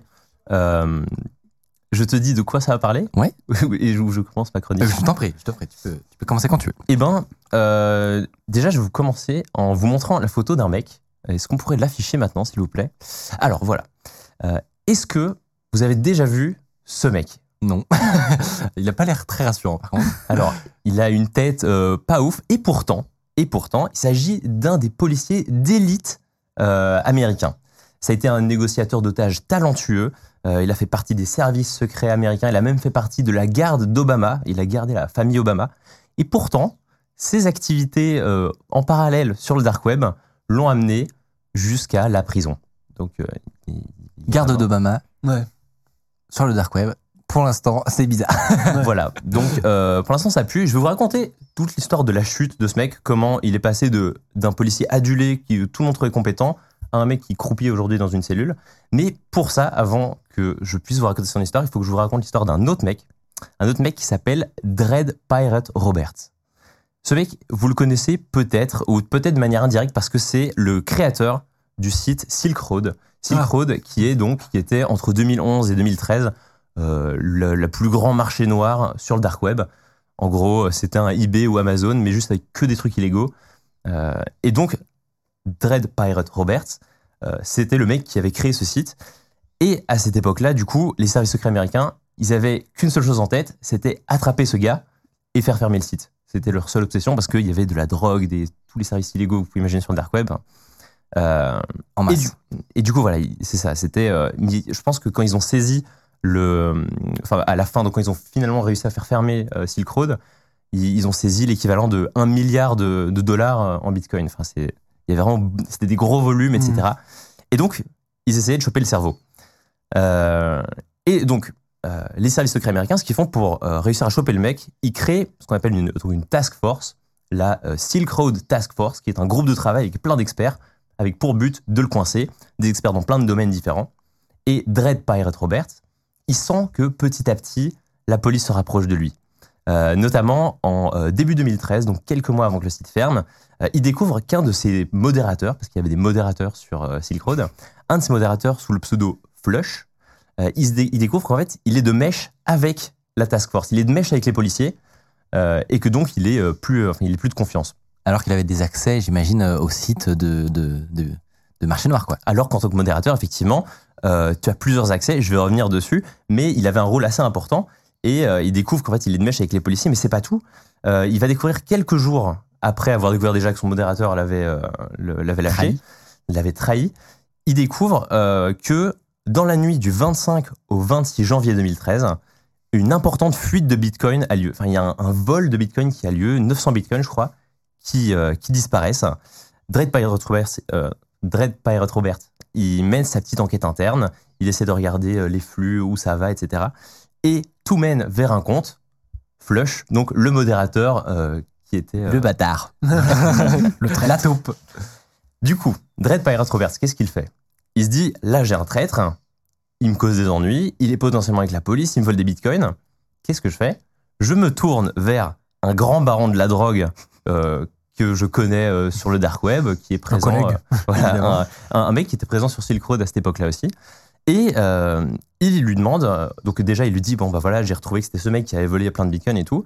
Est-ce que tu aurais pour moi euh, un tueur à gage Euh, J'ai besoin de d'éliminer ce Ah mec. Les... C'est monté d'un coup au niveau. Mais qui n'a pas un tueur à gage dans ses Problème, contacts c'est ça. solution. C'est euh, J'allais dire les petites solutions. euh. ok. 12 février, donc quelques jours après le vol de Bitcoin, le baron de la drogue indique à Dread Pirate Roberts que c'est bon, c'est euh, son, son tueur à gage est prêt, il est en position, euh, il est prêt à, à abattre la cible. Mais alors, les gars du corps disent on va un peu attendre parce que là, il est avec sa femme et ses enfants et tout. Quelques heures plus tard, nouveau message euh, euh, du tueur à gage qui, euh, qui lui dit c'est bon, il a été battu, il est complètement brisé. Et quelques jours plus tard, Dread Pirate Roberts reçoit des photos du corps de Flush, mort, et en, en guise de preuve que le travail a été terminé. Le mec, du coup, Flush, s'appelait Curtis Green, et il ne sera plus dans les pattes de Dread Pirate Roberts. Donc il, est- il Il, a- il est mort. du il est vraiment mort. Il a reçu les photos pour dire qu'il était mort. Hmm. Maintenant, on pourrait penser que Dread Pirate Roberts contrôle parfaitement la situation. C'est quelqu'un avec qui il faut pas jouer. Dès que euh, quelqu'un se met en travers de son chemin, il a tous les moyens qu'il faut pour le faire éliminer. En réalité, il vient de se faire berner sur absolument toute la ligne. Curtis Green, donc, pardon, Curtis Green, aussi connu sous le nom de Flush du coup, n'a jamais volé ses bitcoins. Il n'est jamais mort. Et le grand mafieux baron de la drogue avec qui il parlait n'existe pas. Et en fait, c'était des flics sous couverture. Ah, C'est incroyable. énorme. Du coup, pour connaître l'autre face de cette histoire, qui est beaucoup plus intéressante, il faut euh, revenir sur le mec dont je vous ai montré la photo, qui s'appelle Sean Bridges, le fameux garde de la famille d'Obama. Euh, alors, qui c'était ce mec Rapidement, donc euh, policier d'élite, il a travaillé pendant 15 ans pour la DEA, donc l'agence aux États-Unis qui lutte contre le trafic de drogue. Euh, c'était un négociateur d'otages talentueux. Euh, puis il a rejoint les services secrets. C'est à ce moment-là qu'il était, qu'il faisait partie de la garde d'Obama. En même temps, il travaillait à la NSA. Bref, il était vu comme un héros, ce gars. C'était aussi un expert informatique en forensique, en logiciel d'anonymat dérivé de Tor, etc. C'est ça d'ailleurs qui va un peu plus nous intéresser. Et il maîtrisait très bien euh, les sujets de crypto-monnaie. Euh, et d'ailleurs, visiblement, on a retrouvé des SMS où, pendant qu'il gardait Michelle Obama, il se vantait auprès de collègues en disant Ouais, mais je me fais vraiment plein de thunes euh, grâce aux crypto-monnaies et tout. Euh, J'ai du acheté une image de singe. Peut-être que depuis sa prison, il achète des singes. Il est millionnaire. Non, mais du coup, c'était euh, du coup justement, c'est grâce à ses compétences euh, en informatique qu'il a rejoint la Silk Road Task Force, qui visait donc à faire tomber Dread Pirate Roberts et, euh, le, site Silk Road. Et voilà. Et en fait, malgré, à cause de plein de choix désastreux qu'il a fait, il a fini dans une cellule de prison plutôt que sur une île paradisiaque comme ce qu'il avait prévu. Et du coup, je vais reprendre les événements dans l'ordre, chronologiquement, pour vous expliquer la chute petit à petit d'un homme qui ne prend que des mauvaises décisions. Breaking Bad. Exactement. Et donc, on va revenir sur euh, le lien avec Dread Pirate. Pardon. On va C'est revenir dur à dire après. hein. Ouais, j'aurais dû, je devrais l'appeler DPR. Mais vas-y, on peut dire ça, DPR. Donc, à partir de maintenant, Dread Pirate Roberts et DPR. Donc on va revenir sur euh, l'ordre des événements donc en lien avec DPR, euh, la Silk Road Task Force, les bitcoins volés et Curtis Green, tout ça, on va revenir là-dessus. Donc, je reprends au 17 janvier 2013. 17 janvier 2013, la Task Force identifie que Curtis Green est modérateur sur Silk Road et qui se fait appeler Flush. Ce qu'il décide de faire, c'est de choper Curtis Green. Et donc pour ça, rien de plus simple, il commande un kilogramme de cocaïne. Et euh, Flush se met en intermédiaire à la euh, transaction. Il donne son adresse. Et au lieu de voir débarquer un acheteur de coke chez lui, il voit débarquer du coup un raid des services secrets. Facile. Voilà, c'est facile. Suite à ça, euh, Curtis Green retourne sa veste, il devient témoin et informateur dans l'affaire, il aide à fond la, la task force. Hmm. Parce qu'il veut évidemment amenuiser sa peine. Bien sûr. Euh, le lendemain, Dread Pirate Roberts, DPR, euh, apprend que son ancien modérateur, son modérateur, bosse avec la justice. C'est à ce moment-là qu'il ordonne son assassinat. Et alors là, petit quiz pour vous, quand il demande à ce faux, à ce prétendu mafieux euh, d'abattre cet homme, combien est-ce qu'il lui propose? Combien est-ce que ça coûte de tuer euh, Hmm. quelqu'un Ah. qui gêne? Euh, sur le darknet Euh, Alors ça va peut-être bizarre, mais j'avais regardé. Euh, Alors, tu as quelqu'un. Euh, non, non, c'est que en fait, euh, quand justement, c'était à l'époque de Cycro, c'était il y a 10 ans, euh, justement, tous ces trucs-là, c'était un peu le truc de nerd de réussir à aller sur le dark web, Ah ouais, ça. Tor et d'aller justement dans les trucs les plus hardcore. Mais le problème, c'est que du coup, le prix que j'ai vu, déjà. et c'était sûrement fake. Voilà, Ouais. C'est ça où j'allais venir, c'est que en fait, tu sais, tu veux toujours regarder et puis dire, euh, tu fais un peu malin de regarde, si je voulais, je pourrais, mais tu feras rien. Mais, euh, Bah, en guess, moi, j'ai- alors moi, j'ai pour le coup jamais rien vu de tel, donc c'est vraiment un vrai guess pour moi. Euh, je vais dire euh, 5000 euros. Moi, je vais dire 100 000 euros. 100 000 euros Ouais. Bon, alors c'est en dollars. Et toi, tu dirais Euh, alors, je me rappelle qu'il y avait des gradients de prix de si tu voulais briser une jambe, euh, rendre la personne. T'as euh, des forfaits euh, ça, bah, t'as vraiment des forfaits en fonction de la peine que tu veux infliger. Je dirais pour un meurtre, ouais, je dirais euh, plusieurs dizaines de milliers, donc allons sur 20 000, 30 000 dollars. Ok. Alors, j'ai pas fait d'études de marché, hein, mais ce que Dread Pirate Roberts aurait payé à, à ce faux mafieux qui était des flics sous couverture, ce serait 80 000 dollars. Ok. Ah oui. Ah ah T'es pas. Euh, et donc en fait, donc ce fameux baron de la drogue mafieux, c'était en fait un collègue de Sean Bridges, Sean Bridges qui est le policier euh, complètement corrompu euh, dont, dont on parle. Enfin, Pour l'instant, il est, Euh. pas très, il est pas pour, encore corrompu. Pour l'instant, tout va bien. Mais bon, c'est un, un collègue à lui. Euh, D'ailleurs, c'est même à deux, donc avec Sean et ce policier sous couverture, qu'ils ont euh, simulé la mort de Curtis Green. D'ailleurs, il y a une photo assez marrante où c'est Curtis Green, c'est lui Curtis Green qui revient devant la porte d'hôtel, de- enfin devant la porte de chambre d'hôtel euh, dans laquelle il s'est fait, euh, Faussement abattre. il s'est fait faussement abattre. Voilà. Incroyable. Euh, parce que du coup, ouais, c'est euh, du coup euh, à, trois qu'ils ont envoyé des photos de corps falsifiés. euh. Mm. Mais là, il l'a tweeté, là. Mais là, c'était des années après. Ah, ah, ok, d'accord. Le mec pas, pas malin du tout. Lol. C'est le premier réflexe, je me suis dit, mais attends. je dit, vraiment Il Oui, est pardon. Parce que on est sur une affaire de, donc de 2013 et il y a eu des jugements sur lesquels je vais revenir. Oui, bien sûr. Depuis, Curtis Green est vivant, il est très Ouais. vivant et il va bien. Bon, moi, il faut que j'en fasse une story. Là. Euh, voilà. Donc évidemment, Dread Pirate Roberts n'en sait absolument rien. hein. Il pense parler à un mafieux euh, super haut placé qui serait un excellent client euh, et vendeur sur Silk Road. Donc il n'en sait rien. 25 janvier, Curtis Green, donc le, le modérateur, donne ses accès de modérateur à la task force et il leur fait un petit tuto de comment c'est qu'on fait euh, d'être modérateur sur euh, le dark web et sur Silk Road. Et du coup, il leur montre euh, comment changer le statut de compte, donc de les passer de vendeur en acheteur, comment changer des mots de passe, comment changer des codes PIN, etc. Tout ce qu'il faut pour euh, être en gros roi sur, sur Silk Road. Le soir même, le vol des 900 bitcoins a lieu, Ah, ah, ah. Évidemment. évidemment. Le mec malin. Question, du coup, qui a volé ces bitcoins? DPR, donc Dread Pirate Roberts, le créateur de Silk Road, de son côté, il mène sa petite enquête interne. Tout pointe vers un seul compte, Flush. Il en informe d'ailleurs le mafieux, euh, le baron de la drogue, qui est un flic sous couverture. Du coup, lui, il a l'info que c'est Flush aussi. Bref, tout pointe vers Flush. Tout le monde accuse Curtis Green, euh, qui s'appelle Flush, d'être à l'origine de ce vol de bitcoin. Euh, évidemment, vous vous doutez que si je vous en parle, c'est que ce n'était pas lui. hein. Lui, il clame son innocence, mais personne ne le croit parce qu'il a déjà fait Ah tellement ouais. de trucs illégaux.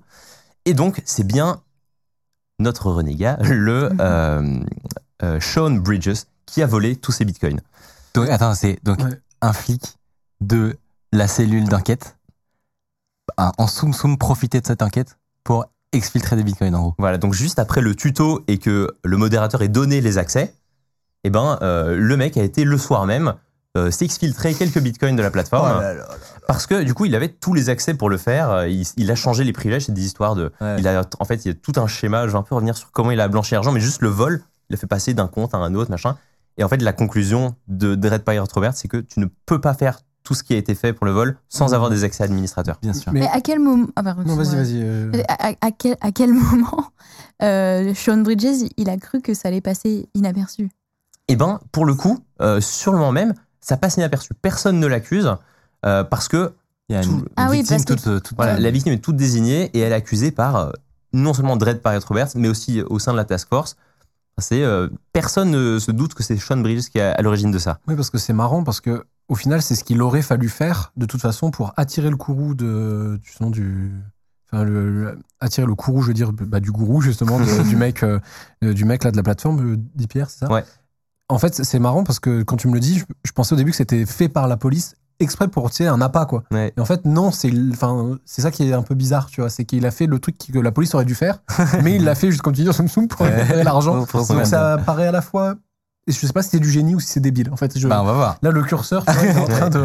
On va voir. Eh ben, pour l'instant, il a l'air assez euh, organisé et ça a l'air assez rodé. C'est là que je vais avoir surtout besoin de mes notes parce que euh, c'est là que commence toute son épopée de liquidation de Bitcoin volé. C'est euh, Ah, c'est pas évident. Hein. c'est en fait faire disparaître ça dans la nature euh, pour pas que ce soit trop retracé, etc. C'est tout un chemin. Je vais passer dessus euh, rapidement, mais en vrai c'est assez intéressant. Déjà, donc, on retrouve l'adresse, donc le wallet dans lequel plein de bitcoins, 20 000 bit- bitcoins volés, atterrissent le même jour que le vol des bitcoins. En gros, dans cette adresse, dans ce wallet-là, il y a 20 000 bitcoins qui se retrouvent le même jour que euh, le, le vol euh, Ouais. sur Silk Road. Et ça, on le sait grâce à une analyse de la blockchain et puis une analyse des serveurs de Silk Road après, Ouais, euh, après l'enquête. Euh, déjà, ça, à l'époque, ça valait euh, 350 000 dollars, euh, Pas mal. 20 000 bitcoins, c'est déjà pas mal. le lendemain, il y a une partie de ces bitcoins volés, euh, donc les bitcoins volés la veille par Sean Bridges, qui affluent dans un autre portefeuille, un autre portefeuille d'un exchange. Donc un exchange, c'est un lieu où on peut acheter et vendre des bitcoins. Un exchange qui s'appelle Mount Gox. Je pense qu'on prononce ça comme ça. Alors retenez le nom, je vous le mentionne parce que c'est assez important pour, pour la suite. Euh, donc c'est là-dedans qu'il bouge plein de bitcoins volés. Et ensuite, euh, le 12 février, donc on est quelques jours après le vol des, des bitcoins, Sean Bridges va ouvrir une société qui s'appelle Quantum International Investments LLC. Forcément. Et il ouvre aussi un compte dans une grosse société américaine de gestion d'actifs, donc en gros, euh, des sociétés qui gèrent ta thune. Euh, et ensuite, entre le 6 mars 2013 et le 7 mai 2013, donc pendant plusieurs mois, il va envoyer neuf fois de l'argent depuis le compte donc euh, sur Mt. Gox, l'exchange de Bitcoin, et par neuf virements, des petits virements. Donc c'est là qu'on voit qu'il était assez organisé et qu'il savait ce qu'il faisait, des virements de moins de 100 000 dollars. Ouais. Il va tout verser petit à petit sur le compte euh, de gestion d'actifs Ouais. qui appartient à la société qu'il vient de créer. Question, parce que je je m'y connais pas énormément en tout ça. Euh, si tu as le compte de départ, d'où vient l'argent, tu peux de toute façon le, le tracer, dans tout cas, et voir tout ce qui sort aussi. Ouais. Ouais. Euh, donc, euh, de toute façon, qu'il le fasse Alors. en petit ou en gros. C'est clair. Mais je pense qu'aussi à l'époque, ça, ça, ça nous paraît assez évident qu'aujourd'hui, Ouais, tu ouais. fais ça, tu es retracé en, en- en deux heures.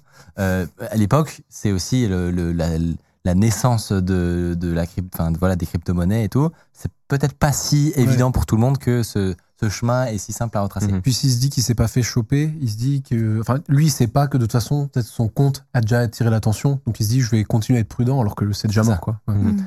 Il y a, y, a des- il y a eu des gens qui ont inventé ensuite des mixeurs, euh, ou qui sont des, des genres de trucs qui, qui font plein de micro-échanges de crypto pour éviter ce genre de trucs. Mais voilà, je pense que c'est arrivé l'argent. Ouais, exactement.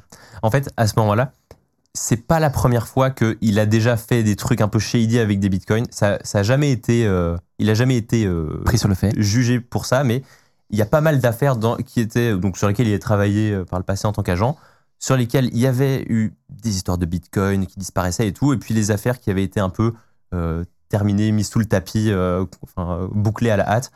Donc c'est pas possible. Enfin, je sais pas exactement comment ça se fait qu'à ce moment-là, il n'y a pas des gens qui le trouvaient immédiatement, mais c'est pas possible que ça marchait pour lui euh, et puis euh, ça a continué à marcher. Ouais.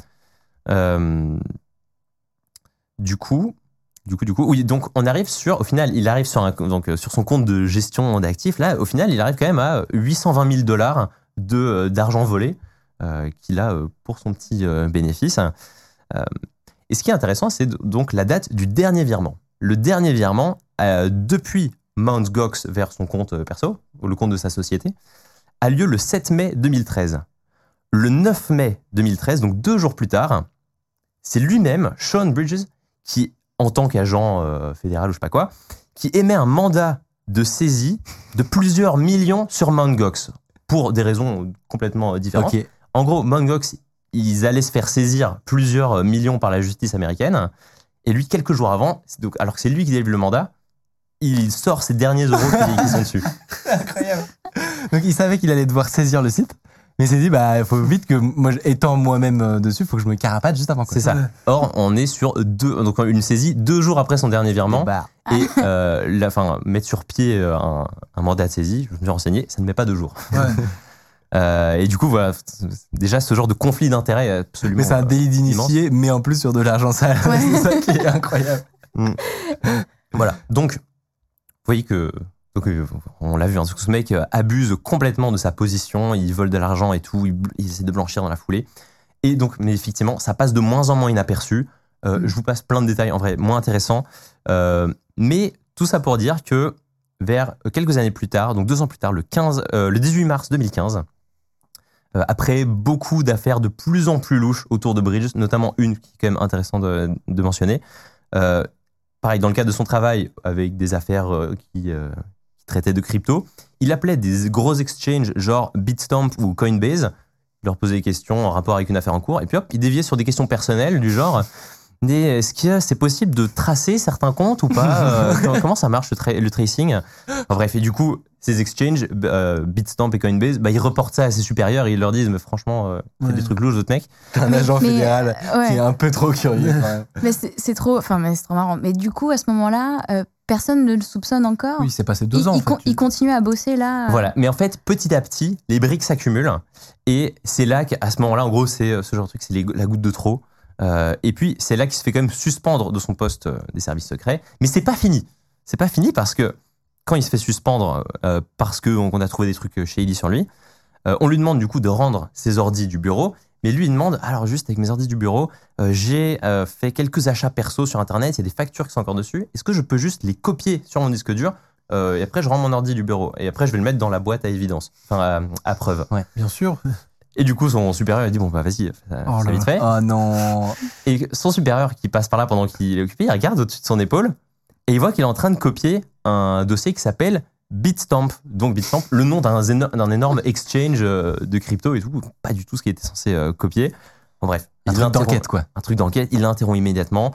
Il lui dit bon maintenant va mettre ton ordi sur euh, la pile euh, des ordis euh, dans, dans- enfin sur euh, dans ton coffre où il y a toutes les preuves Ouais. qu'on qu'on laisse euh, ensemble en attente de ton jugement.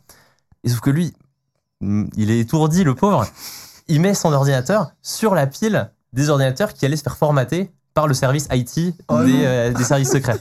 Comme par hasard. Donc comme par hasard. T'as ce niveau de naïveté de supérieur est incroyable quand même. on sait, on sait pas si l'ordinateur sera finalement fait pas, euh, s'il sera finalement fait euh, formater. Mais voilà, il y a ce genre de petits trucs où on a du mal à savoir si c'est un génie ou si euh, hmm. il complètement Enfin, voilà. Euh, donc il finit par se faire flanquer un procès. euh, il y coupe pas. Et quand son procès commence, euh, il a sa copine qui s'appelle Ariana Esposito, qui est appelée pour témoigner contre lui. Malheureusement, la pauvre, pour des questions d'emploi du temps, elle, elle est obligée de demander le report d'une semaine son témoignage, du coup ce qui est accepté.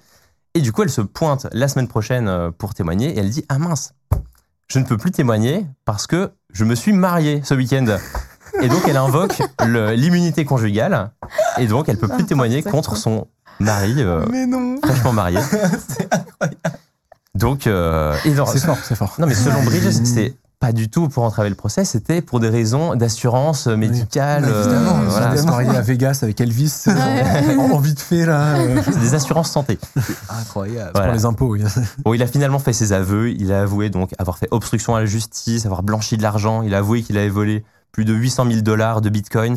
Il a été reconnu coupable et condamné à 71 mois de prison pour corruption. Il a dû payer un demi-million, donc plein de trucs. Mais c'est pas fini. Parce que ça ne s'arrête jamais avec celui-là. En fait, c'est ça que je trouve fou. C'est que ça ne s'arrête jamais. Il, n'a pas de le- il ne tire pas de leçon de ce qui lui arrive. Zéro leçon. Décembre 2015, la veille du jour où il est censé se présenter à la prison euh, pour aller servir sa peine, il est réarrêté, donc la veille, hein, il est réarrêté en train de fuir les US avec dans son sac, alors je vous fais le, le kit du mec qui, qui fuit les, les US juste avant sa prison, il a des papiers d'identité, des papiers de demande de nationalité étrangère pour sa femme, un MacBook avec un numéro de série limé, un gilet pare-balles, probablement volé des services secrets, et des registres des sociétés pour des entreprises offshore au, Brésil, au Belize, euh, aux, à l'île Maurice, euh, aux îles Nevis, etc. Enfin, probablement starter pack. Bitcoin Il volé. a toutes les bonnes idées. euh. Voilà. De base. Et Ça alors, s'achète sur le dark web peut-être. de base, expatriation. Quitte disparaître comme dans Breaking Bad. Escrow 101. Et du coup, euh, bah, et alors, c'est là que c'est toujours pas fini. hein, je suis désolé, hein, mais c'est toujours pas fini. Janvier 2016, donc on est quelques jours après.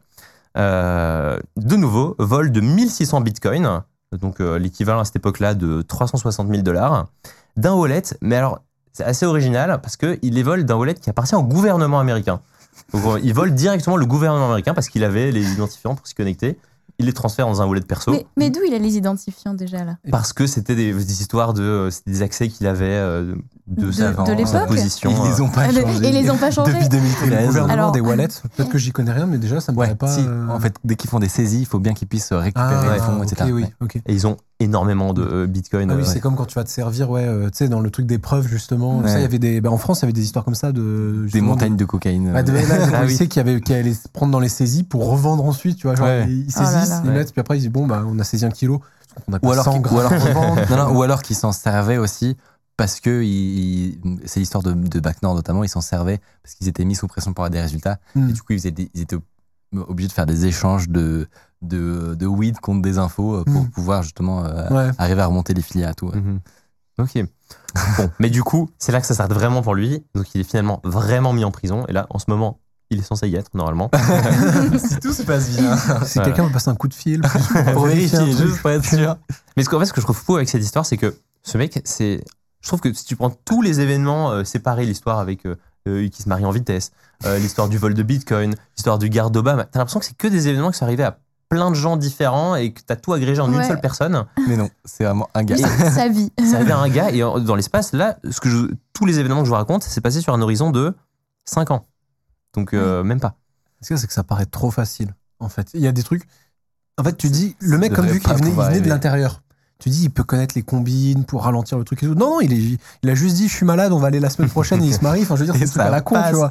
Dans le chat, et la plot twist en fait, le mec, c'est Xavier Dupont. Oh non On fait plus ça. Fond. Euh, incroyable. Franchement, vraiment, cette histoire Trop cool. est incroyable, Arthur. Mais du coup, euh, est-ce que malgré. Donc, est-ce qu'il a rendu tous les bitcoins enfin, Ou alors est-ce qu'il est riche et en prison et quand il sortira, il sera encore riche? Alors, je crois, alors je suis pas sûr de ce que je dis, mais je crois qu'il y a des soupçons que il a encore des bitcoins dans des wallets euh, paumés un peu partout.